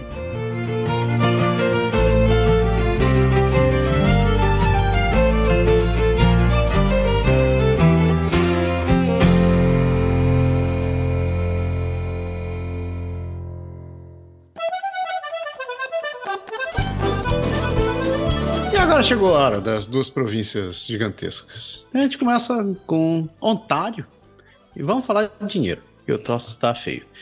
Um investidor perdeu 740 mil para o Crypto King de Ontário entre os cinco homens acusados de sequestrá-lo. Akil Haywood, de, de 39 anos, é um dos cinco homens que enfrentam acusações relacionadas ao suposto sequestro de Aiden Pletersky, em dezembro de 2022. Haywood é acusado de sequestrar Pletersky e ameaçar um administrador da falência em uma tentativa de obter 2 milhões em criptomoedas. Ele foi libertado sob finança e afirma ser inocente. Todo mundo, né? Pletersky, o autoproclamado rei da criptomoeda, ganhou quase 16 milhões de dólares em fundo de investimento e perdeu 45 milhões no mercado de criptomoedas em um mês. Um vídeo dele visivelmente derrotado, se desculpando com os investidores, foi recebido pela CBC Toronto. Pretersky expressou a sua intenção de reembolsar os investidores, mas as acusações relacionadas ao suposto sequestro não foram testadas em tribunal. Uhum. É? é, malandra, malandra, Vai, vai do povo. Continuando aqui, isso aqui eu vou te falar, mano. Alguns jovens canadenses preferem morrer mais cedo ou não fazer sexo do que perder suas mídias sociais. Uma pesquisa com 750 canadenses entre 16 e 30 anos que perguntou o que eles sacrificariam para permanecer nas mídias sociais. Os resultados foram chocantes, com alguns entrevistados dizendo que aceitariam não poder ter filhos, desistir do sexo ou perder um ano de suas vidas para manter suas conexões nas redes sociais. A pesquisa também descobriu que 5% disseram é, que perderiam 5 anos de expectativa de vida e 3% disseram que morreriam de bom grado uma década antes. A pesquisadora, a pesquisadora Sarah Woodford ficou chocada com os resultados e os atribuiu a pessoas de, da faixa etária que não se lembram de um tempo sem redes sociais. O psicólogo infantil Todd Gunnigan, da Universidade de Toronto, está preocupado com o impacto que a mídia social está tendo na saúde mental de jovens adultos. Cunningham recomenda que os pais mantenham seus filhos longe das redes sociais o maior tempo possível. Cara, eu, eu entendo a pesquisa, toda a seriedade, mas, cara deve ter, essa galera deve ter muita gente deve ter zoado na resposta, cara. Não é possível, mano. Não é possível perder 10 anos da vida. Senão acabou a humanidade, velho. Se o cara tá disposto a perder 10 anos da vida dele por causa de redes sociais, cara, não, isso aí deve ter. Enfim. Velho, velho, eu, eu, eu acho que o troço tá bem sério, na real. Eu já vi que, que a dependência que muita gente tem de rede social é, é, é monstruosa. Você não tem ideia. Mas deixando de falar de rede social, vamos falar de, de ecossistema porque o bicho tá feio. Os mosquitos testaram positivo para o vírus do Nilo Ocidental em Scarborough. Porque nada mais de ruim acontece em Scarborough. Por que não, né? A, a Toronto Public Health está alertando os residentes para tomarem precauções para evitar picadas de mosquitos depois que um lote de insetos testou positivo para o vírus do Nilo Ocidental no noroeste de Scarborough. Essa é a primeira vez que os mosquitos testaram positivo para o vírus este ano. Este ano. A diretora médica de saúde de Toronto, a doutora Eileen Davila, aconselha as pessoas a usarem repelente de insetos e roupas de cores claras, usar telas apertadas nas janelas e portas e remover a água parada onde o mosquito pode se reproduzir para reduzir o risco de infecção.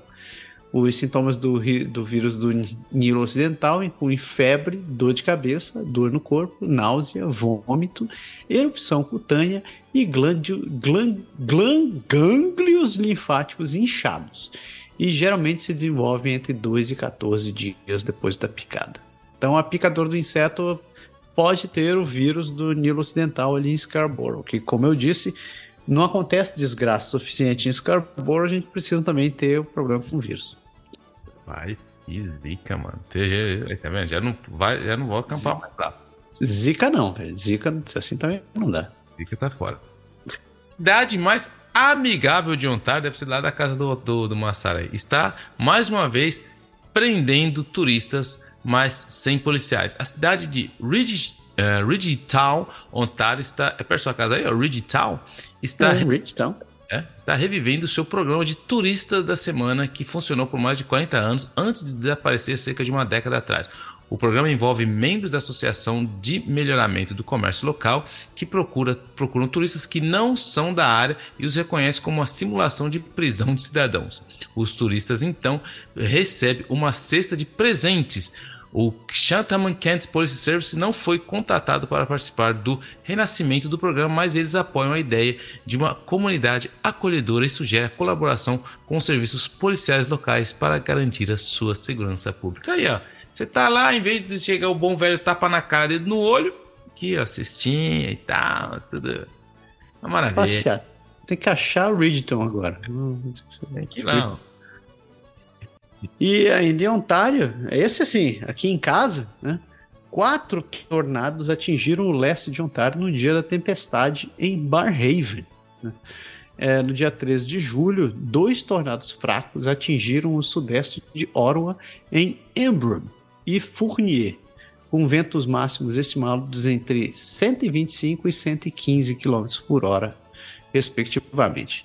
Esses tornados foram classificados como EF0 na escala Enhanced Fujita, enquanto os tornados que atingiram Barhaven no mesmo dia foram classificados como EF1, com uma velocidade de vento máxima estimada de 150 km por hora.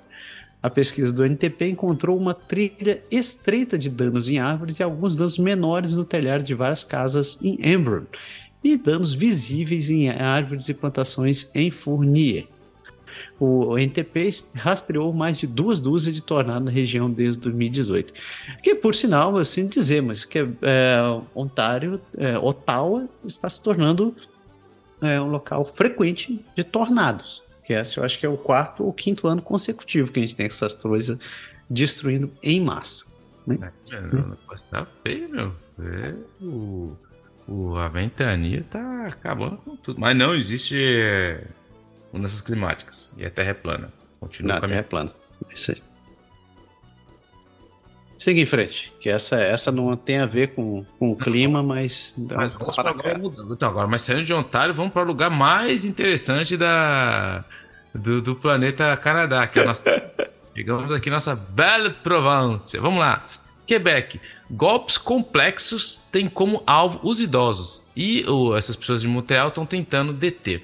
Daphne Namiashi, presidente da organização sem fins lucrativos Handicap Vie Dignité, alerta sobre golpes que visam os idosos. Esses golpes, como o golpe dos avós, envolvem pessoas que se fazem passar por outras e pedem dinheiro. A polícia de Montreal relata que a quantidade de dinheiro pedido em Quebec devido a esses golpes aumentou nos últimos anos. O Command Center está criando recursos e seminários para ajudar a aumentar a conscientização sobre esse esquema e ajudar idosos a identificá-los. Eles esperam informar as pessoas sobre quais golpes estão por aí e dar sinais para procurar. Cara, isso aí, cara, é complicado porque a galera, velho, eles não têm o menor respeito, mas esses fraudador, velho, os caras não têm. E, e, e, agora eu tava vendo, no, a gente tava falando um pouco de inteligência artificial. O cara, imagina, o cara consegue pegar a voz de um neto seu, coloca a frase que quer que tá precisando de dinheiro e te liga, velho. Você tá escutando a voz do seu neto falando. Ou seja, automaticamente seu cérebro desliga, cara. E é nessa hora que os caras fazem o que bem quiser e bem entender. É brincadeira, não. É... Você teve que dar essa dica ainda, Pé? Tá louco, velho. É, é brincadeira. Ainda em Quebec, um incidente na gôndola do Mont Tremblant que matou um homem foi causado por uma furadeira. Um homem morreu e uma mulher ficou gravemente ferida depois de caírem de uma gôndola na vila turística de Mont Tremblant. A polícia da província de Quebec disse que o acidente foi causado por uma máquina de perfuração que operava sob a gôndola. O operador da furadeira, um homem de 30 anos, tentava movê-lo para economizar tempo antes do trabalho que teria que fazer no dia seguinte. a empresa para qual o operador trabalhava divulgou um comunicado confirmando é, que o incidente e oferecendo as condolências à família do homem. A Sûreté de Quebec está investigando o incidente e conversando com testemunhas e o operador e os funcionários do resort. Cara. O cara. Porque assim, a, o Mont Tremblant, cara, tem um monte lá em cima bem bonito lá. E as gôndolas vão subindo. E, cara, e eram duas pessoas de Ontário, um casal de, de duas pessoas de Ontário. Ele tinha acho que 50, ele 49, alguma coisa. E estavam passeando e aí a furadeira bateu, cara. Mas se vê a foto, ela arranca a parte. Então você imagina arrancou o negócio, o negócio balançou, mas caiu numa altura enorme e a, o cara morreu e a mulher ainda estava em estado bem crítico ainda, porque o esperto quis adiantar o trampo dele e passar com a desgraça daquela embaixo das gôndolas. Oxe, bravo. que horrível. Isso aí, Bravo campeão também, viu, meu? Caraca. Pô, mas pra quem é o Bravo campeão? A empresa que esqueceu a furadeira? Não, pro cara que foi mexer a furadeira, porque não pode mexer. Porque assim, você imagina a montanha lá, as gôndolas estão subindo direto. O cara ia fazer trabalho no outro dia, não precisa estar mexendo. Aí o cara não colocou no lugar errado, a gôndola foi lá e pá, bateu na parada. Aí, e eu, mano, brincadeira. É, que dureza. Não vai seguir em frente. Pessoas trans e não binárias em Quebec ainda não conseguem cartões de saúde precisos, apesar da mudança na lei.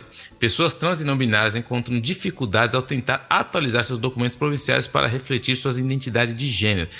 Ele explica que dois, uh, uh, ele explica que dois, os dois órgãos governamentais responsáveis pela emissão de carteiras de habilitação e cartões de saúde ainda não têm autorização ou sistema de TI para adicionar um marcador de gênero X aos cartões. Olha aí a nossa potência na informática. Celeste Trianon, ativista e estudante de direito, tem ajudado as pessoas a preencher e enviar formulários de solicitação pelo correio para tentar corrigir sua identificação o governo de Quebec está em processo de produção de um uh, relatório sobre marcadores de gêneros e que 1.253 pedidos de mudanças designação de sexos foram concedidos entre junho de 2022 e junho de 2023, com 398 desses pedidos de um marcador de gênero não binário. Ou seja, o nosso TI não consegue colocar um X.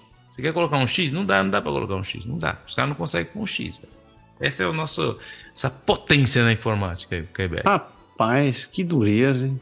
É, Aí nem Quebec, falando de comida, os agricultores da província estão lutando para lidar com eventos climáticos insanos que têm devastado suas colheitas. Uh, Wayne e Karen Robinson vivem, suas telas, vivem com as suas terras há 40 anos, cultivando uma variedade de culturas, incluindo feno para cavalos.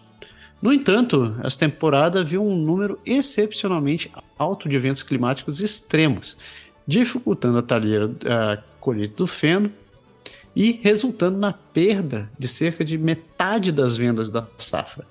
A chuva também matou uh, a chuva também uh, matou algumas de suas plantas e levou as sementes. Os produtores de bagas também foram afetados pelo clima extremo nessa temporada com as forças diminuindo a quantidade de frutas colhidas e tornando os, as bagas com sabor aguado. Muitos agricultores não estão configurados para esse tipo de evento, além de como climáticos extremos, mas a Financière Agricole do Quebec está trabalhando para adaptar seu programa de seguro para melhor cobrir os, os agricultores do futuro. É, tá feia a coisa aqui, cara. A água tá acabando com tudo, as plantações não tá dando em nada, o negócio tá ficando velho. A única coisa que tá dando futuro e mais não tá dando futuro é o. Antes de entrar na, na, na próxima notícia aqui, é que os caras da Funny Guys, que vende aqueles cogumelo lá, eles abriram a loja aqui sem autorização. Aí os caras abriram a loja. Aí tá lá, a polícia baixou, fechou tudo. Aí o cara chega e falou: Mano, nós vamos abrir de novo amanhã, irmão. Nós vai abrir. É a seguinte O modo operante do cara é assim. Aí os caras foram abrir de novo fecharam de novo a porcaria da loja. Mas vamos lá. Dois policiais. De... É, os caras querem vender cogumelo.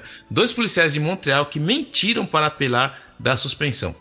Dois policiais de Montreal receberam uma suspensão de 22 dias em janeiro por serem imprudentes com a segurança de um detento e fornecer informações falsas ao cão de guarda da polícia.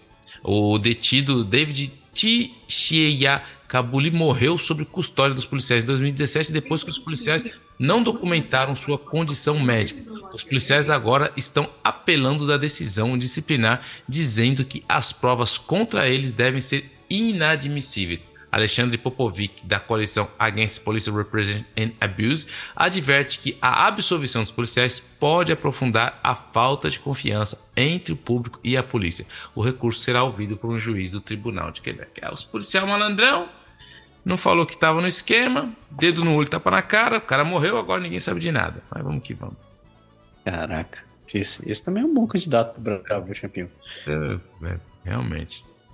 E para fechar as notícias da Belle Provence, só dando uma, uma continuidade a um outro assunto que a gente já abordou aqui, o cemitério Notre-Dame-de-Neige está reaberto, vai ser, vai ser reaberto no início de setembro, depois da guerra. Os jardineiros voltaram a trabalhar no cemitério Notre-Dame-de-Neige e a organização sem fins lucrativos que administra o cemitério espera reagir, é, reabrir o local no início de dezembro ou setembro. O cemitério está fechado desde janeiro, depois de uma greve, resultando no fornecimento excessivo do terreno e uma tempestade de gelo da primavera, deixando galhos entre as árvores. A greve terminou com apenas duas. Uh, uh, terminou só na semana passada e a limpeza já começou. Uh, a La Fabrique, organização sem fins lucrativos que administra o cemitério, vai começar a entrar em contato com as famílias enlutadas para retomar os enterros nas próximas semanas. E o cemitério deverá ser realmente é, totalmente reaberto no início de setembro. Uh, e as, as famílias enlutadas tinham lutado até o, fecha, até o fechamento. Hum. Ok. É, isso aí foi uma tristeza. Tem mais de 300 corpos que ainda não foram estão é, lá tudo no refrigerador para tentar resolver o problema por causa da greve dos caras. Dá 300 corpos. Se você enterrar dois corpos por dia, você vai precisar cerca de meio ano sozinho fazendo isso. É muita gente. Exato. Você não tem nada, nenhuma notícia mais bombástica do Quebec essa semana? Não tem, cara, não tem porque o Quebec tá tranquilo. As, as notícias bombásticas do Quebec acontecem quando tem políticos, pois tá tudo de férias, né? E aí os caras estão tá tudo meio devagar. Não tem nada muito. muito não, é, não, é, não é a sessão da, da, da Feira da Construção agora? Começou hoje. Hoje, meio-dia, começou as férias da construção. E, e os caras estão tudo aí, vazando aí. Agora é só alegria. Quebec agora é. Só alegria. Alegria. Seguindo em frente. Não, seguindo em frente não. Quem vai seguir em frente é a gente. Vocês vão tomar uma água que a gente chega para a última parte do, do giro pelo país.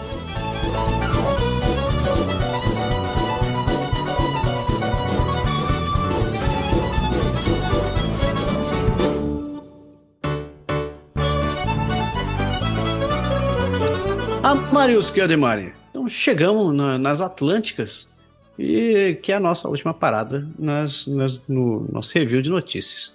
E começamos ali, Newfoundland Labrador, que peixes mortos cobertos de iodo pesado apareceram na praia de Labrador City. As autoridades da cidade de Labrador estão investigando peixes mortos cobertos por uma arame pesada e outros itens, como absorventes internos usados que apareceram na costa do lago Little Wabush. É. A estação de esgoto da cidade está passando por uma atualização federal, embora o prefeito acredite que essa não seja a causa da lavagem dos peixes. A investigação envolve o governo provincial e federal e testes de alguns peixes que foram recuperados na praia não estão sendo feitos. A cidade está focada em determinar a causa da lavagem dos peixes e quem e não quem é o responsável, por enquanto. É, ah, não, não. É por isso que eu sou um cara carnívoro, não como peixe.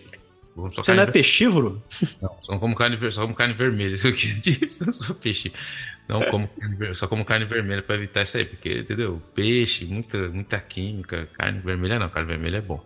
Pô, e o atum no sushi, velho? Fica aquele atumzão vermelho, assim, no é, Natural total, aquela coisa mais natural que existe. Eu descobri que existe, cara, é food stylish. Sabe que tem isso? Food stylish? Não, que porra é São pessoas que são é, responsáveis para. Sabe aquele hambúrguer bonito, aquela comida que você vê bonita nas uhum. fotos? São pessoas, eles são é, profissionais que deixam. É por isso que quando você vê o hambúrguer bonito na foto, é diferente daquela desgraça que você pega quando cai no seu prato. Porque aquele que tá lá, aquelas comidas que você vê em foto, tem uma, uma galera que é feita, que é preparada, treinada pra, com técnicas para deixar a foto da comida na foto bonita. Mas quando chega no teu prato é um pouco diferente. Food Stylish. Food Stylish. Okay. Ganhador de salário mínimo em Newfoundland e Labrador não pode pagar aluguel, diz o relatório. O novo relatório do, Canadá, do Canadian Center for Policy Alternatives descobriu que em todas as províncias do Canadá, trabalhadores de salário mínimo em tempo integral não podem pagar aluguel sem usar mais de 30% da sua renda. Em Newfoundland e Labrador, onde o salário mínimo era de 13,70 dólares em outubro, os trabalhadores precisavam ganhar 15,94 para gastar menos de 30% de sua renda no aluguel de uma unidade de um quarto. St. John's exige especificamente que os trabalhadores ganhem 16,60 dólares por hora para um quarto de 19,96 é, para dois quartos. O relatório sugere, sugere, que a questão não é apenas um problema de oferta e demanda, mas se deve a políticas de supressão salarial, baixa oferta de moradia para aluguel e mercados de aluguel mal regulamentados. As taxas de assistência social também são muito mais baixas que o salário de aluguel, com pessoas solteiras com deficiências recebendo entre 32% e 79% da sua renda de um trabalhador de salário mínimo em tempo integral. Foi o que a gente falou aqui, já que a gente está falando de é, Newfoundland Labrador, que infelizmente com salário mínimo está complicado para pagar as, os aluguéis. É, eu tava, tava essa semana aí, tava meus colegas da, da França, estavam aqui, e a gente estava falando sobre custo de vida e perguntaram quanto custa comprar uma casa em Toronto? Eu falei, pô, não podia ter pedido um lugar pior? É. Eu, falei assim, eu falei, velho, em, em, em, média uma casa lá custa um milhão de dólares. Ele abriu os olhões assim, um milhão? Falei, Mas e quanto é o salário mínimo? Ele, cara, a família canadense, né, uma, uma pessoa, o salário médio individual no Canadá é cerca de 48 mil. É. Uma família pode chegar a 65 mil, em média. Ele falou: Nossa, mas não tem como comprar uma casa. Eu, certa resposta. Certa resposta. Ganhou o prêmio. Certo. E o prêmio que você ganhou foi aluguel, que você não consegue comprar uma casa.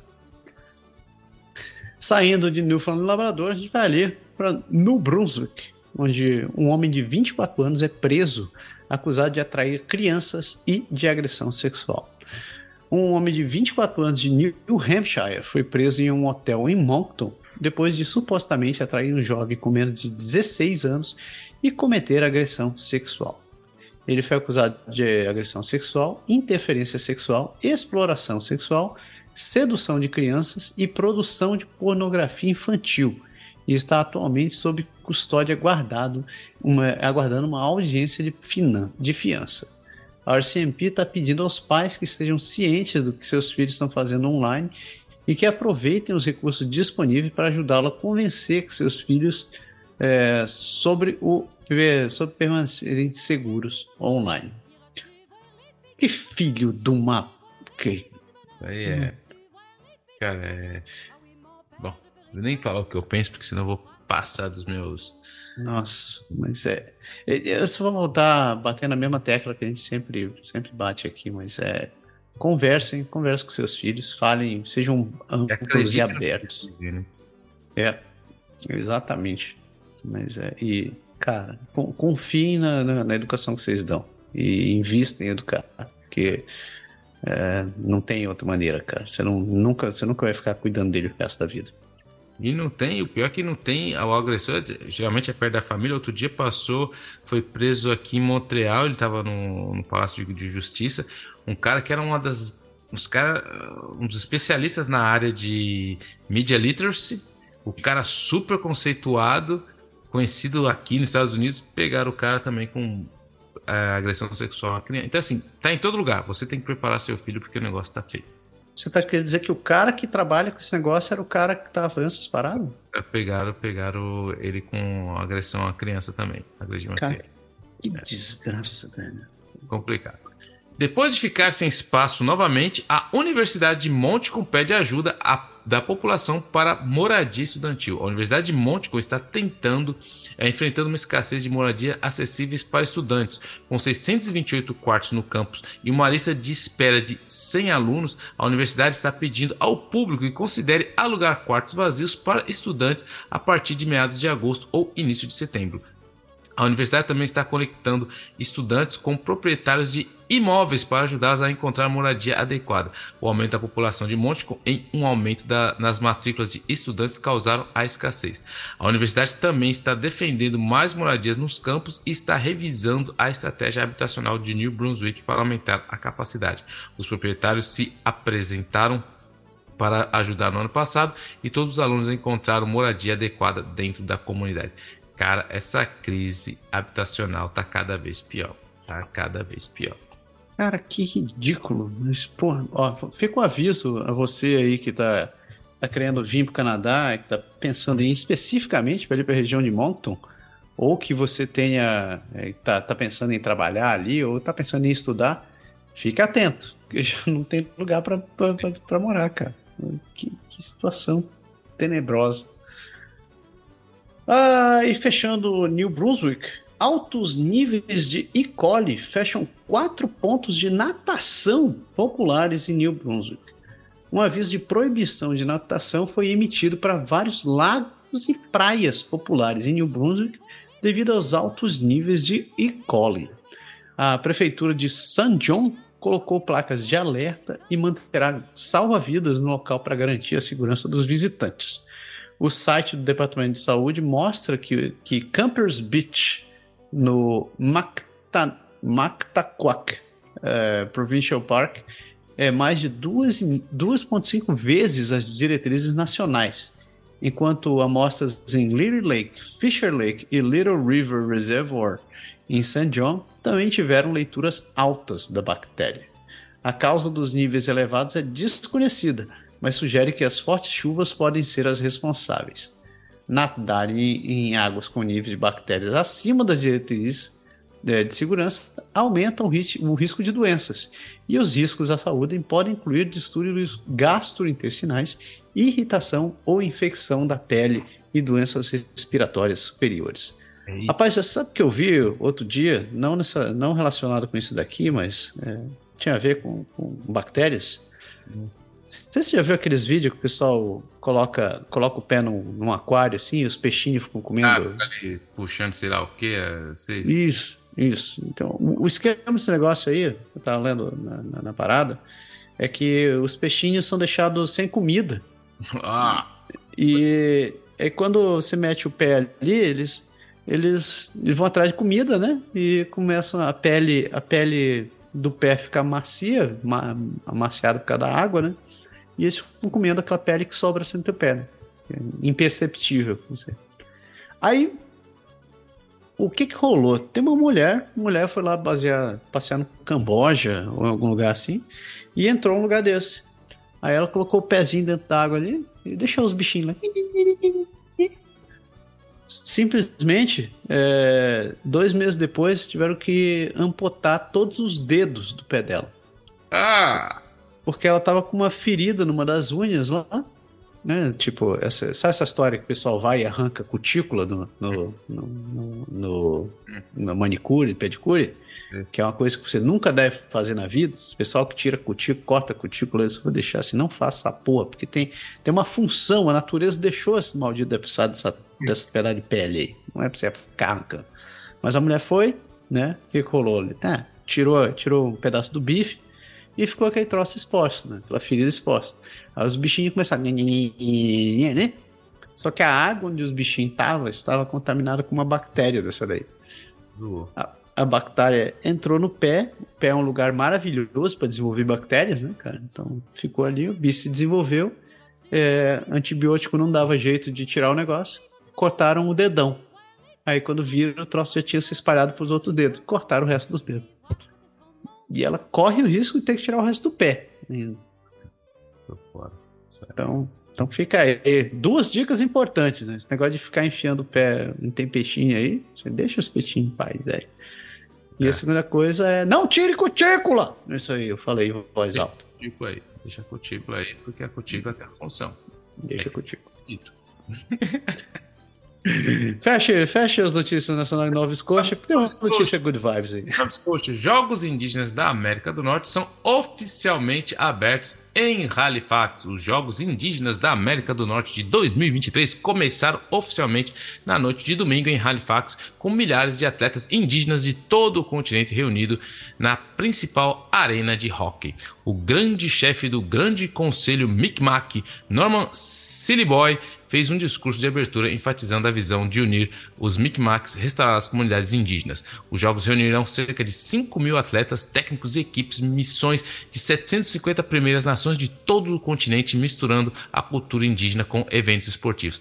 O primeiro-ministro Justin Trudeau esteve presente no evento e falou aos atletas sobre o legado do colonialismo e a importância de recuperar sua identidade, cultura e futura. Os artistas divertir os atletas, chefes e dignatários e anciãos de Micmac, Jenny Miller falou sobre a importância da água para a cultura do seu povo. Cerimônias eh, de defumação estarão disponíveis para os atletas, treinadores e voluntários, e os anciões estarão no local para fornecer conselhos e conforto. Uh, e conforto. O evento inclui esportes tradicionais indígenas, além do futebol, softball, natação, vôlei, luta livre, vôlei de praia, tiro ao alvo, atletismo, badminton, beisebol e o basquete. Sem de, sem falar que o Trudeau foi muito vaiado também na abertura dos Jogos Olímpicos. Tá? Ele queria... não foi só vaiado, ele não conseguiu falar. É, só dizer isso. Só queria... Mas como eu não quero meter pau, só, só, só fazer esse adendo aí. Terminei. Velho, eu tava vendo algumas dessas provas aí da, da competição. Tem uma parada que eu achei alucinante, que é o, é o pulo com chuto duplo no ar. Você tem que o objetivo é o seguinte: você tem que você tem que pular e chutar com os dois pés ao mesmo tempo uma, uma bola que fica na, numa certa altura. Caramba.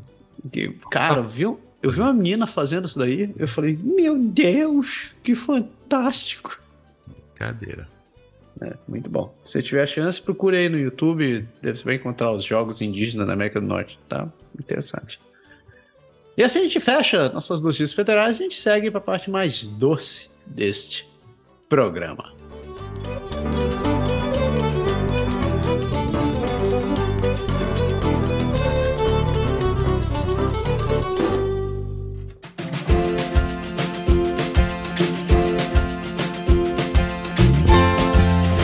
Sugar Shack. Cabana Açúcar. Não, chegou a parte mais doce desse programa, meu querido Pé. Aquele momento que a gente fica batendo papo com as pessoas que a gente, que a gente conversa, que a gente discute, que a gente troca informações interessantes sobre nossa vida.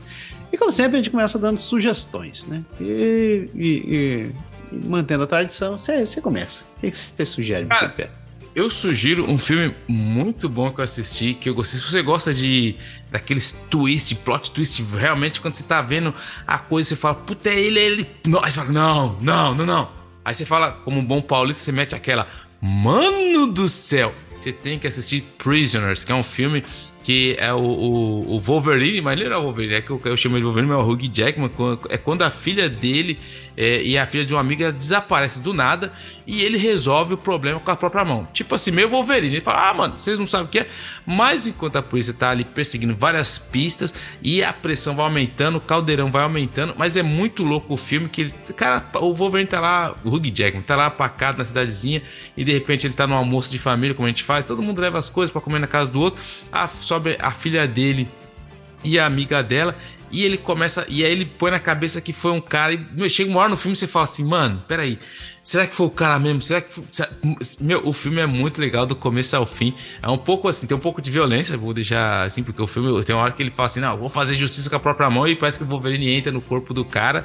Mas o filme é muito legal. Se você gosta de plot twist, se você acha que. Sabe aquele filme que você, você tem certeza, você fala, não, agora. Aí você fala, não, para, mano, não, calma, volta. Esse filme é muito bom.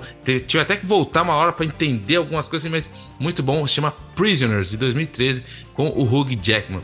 E minha outra dica, né? Bem uma dica, uma reclamação, uma antidica e uma, e uma pergunta, porque a minha irmã, cara, minha irmã chegou e falou: você tem que assistir o filme Get Out, que é o filme lá que, que na verdade é um jovem afro-americano que vai visitar os pais da namorada dele, que é branca, tal, no fim de semana, família rica. E aí ele tem um mal-estar, tal, e é uma recepção ali meio bizarra, porque ele só tem. Quando ele chega lá, a, a a família tem uma como a, mulher que é responsável da casa, que é uma senhora negra, e tem um, um negão doidão que cuida ali do terreno, aí você fica, ué. E aí tem uma recepção com um monte de tiozinho assim, e, e ele não, e aí ele acha um negão que era amigo dele, mas o negão tá mó diferente. Mas minha irmã tipo, falou pra assistir esse filme, eu falei, pô, deve ser interessante. Cara, eu não entendi nada, achei o filme mó estranho, entendeu? Se você entendeu, compreendeu, e se tem alguma coisa que eu realmente não entendi, por favor, me explique, eu não vou dar spoiler aqui, mas, cara, eu achei esse filme bizarro. Todo mundo. Como é o nome do diretor lá? Você falou? O nome do diretor. Putz, esqueci o nome dele, cara. O... Enfim. Fala então. que por aí era mó bonzão, que o cara era o não sei o que das galáxias. Falou, você tem que assistir. Assistir o filme. Jordan Peele. Jordan Peele, lembrei. Eu achei uma porcaria. Aí depois fui lá ver no, no Omelete lá o filme tá super bem cotado lá e tal, não sei o que. Falei, mano, quem. Não, enfim, não gostei, mas talvez seja minha mente limitada. Mas o The Prisoners é bom, assiste que você vai gostar. E uma última dica que eu lembrei agora também, que é muito bom, se você é como eu, tem mais de 40 anos e viveu na década de 80 assistindo X-Men que passava de manhã na, no Disney Plus está disponível a, o X-Men, cara. Aquela, meu, é muito bom. É antigão, sabe? Não é nada do estilo. É da década de 90 mesmo lá. Então tem todas as sessões, estou assistindo todas. Minhas filhas não estão gostando muito, porque o desenho não era como a gente vê o desenho hoje. Mas muito legal para quem gosta aí. É, eu estou gostando, estou reassistindo os X-Men. E minha mulher, às vezes, ela para e fala assim. Mas você já não lembra de tudo? Porque às vezes ela tá assistindo e ela senta do meu lado. Ela fala, o que tá acontecendo? Eu já vai explicar tudo dela. Mas você sabe que você está assistindo. É esse, esse é o legal. Quando você fica velho, mas você continua viciado nessas coisas de nerd, isso nunca perde a graça. E eu tô assistindo de novo. Então, X-Men, né, Disney Plus, o antigo, o grande, bom e velho desenho. Você tá ligado que, na verdade, eles soltaram uma série nova, né? É a continuação disso daí. Ah, é? Ah, é, eu, eu, nem sei, não sei se já tá rolando, mas o nome da série é X-Men 1997. Ah, tá. Então veremos. Mas essa, essa daí é muito boa, cara. Essa é muito boa. Eu preciso assistir, porque eles disseram que vai ser a, a continuação é, daquela série. Eu, eu, eu preciso ver esse negócio. X-Men 97. Ok. Então, a minha dica, a minha dica babaca, na verdade, né? Que eu vou dizer o seguinte, que eu estava de férias e fui pro Japão. E a minha dica é vá para Tóquio. É boa. Essa é muito boa. E não, mas, falando sério mesmo, é, se você está no Canadá e está pensando em conhecer o Japão, eu acho que, é, pra, na minha opinião, nunca foi tão fácil você, você ir para o Japão. E, e, por que, que eu digo isso? Porque a informação hoje está muito popularizada, tá extremamente popularizada. Você, você encontra você encontra sites, podcasts, é, canal no YouTube, o raio que o parta um, tudo muito, muito destrinchado, né? Muito, muita informação para você encontrar por ali. E outra coisa também é que a prefeitura, principalmente falando especificamente de Tóquio, né? Tóquio, a, a prefeitura ela investiu muito em deixar a cidade acessível para estrangeiro. Então você pega trem hoje, você pega ônibus, cara, tá tudo em japonês e inglês, né? Inclusive as vozinhas, as vozes anunciando as coisas, está em japonês, está em inglês. Então você não necessariamente precisa saber japonês. Se você souber, ajuda. Não vou dizer que não. Mas tem muita coisa hoje em dia que está em inglês. Então você consegue se virar muito bem. E, e, e nesse, nesse sentido, uma dica que eu dou é, tem um site da prefeitura de, de, de Tóquio que é o gotokyo.org. Tem muitas dicas, ele tem roteiros inteiros para você fazer. E até foi uma sugestão da minha esposa. Ela disse assim: sempre que tiver alguém que vá, vá para o Japão, é, a gente tem que indicar para eles. O primeiro lugar que você tem que ir é na prefeitura de Tóquio. E tem duas razões para isso. Primeiro é porque a prefeitura de Tóquio é muito fácil de chegar, é um prédio muito bonito. E quando você e você pode subir nele, né? Você, você vai lá no 45 andar, você tem uma vista panorâmica da cidade. A subida é gratuita, você não paga por isso. E quando você estiver saindo, é, tipo, tem guias, tem, tem guias voluntários lá para te ajudar a planejar a sua viagem. E quando você desce, no primeiro andar, tem o centro de turismo de Tóquio, que tem panfleto para tudo quanto é lado. E os funcionários também tão, são treinados para te ajudar nisso daí. E eu acho que é um excelente ponto para você começar a se mexer.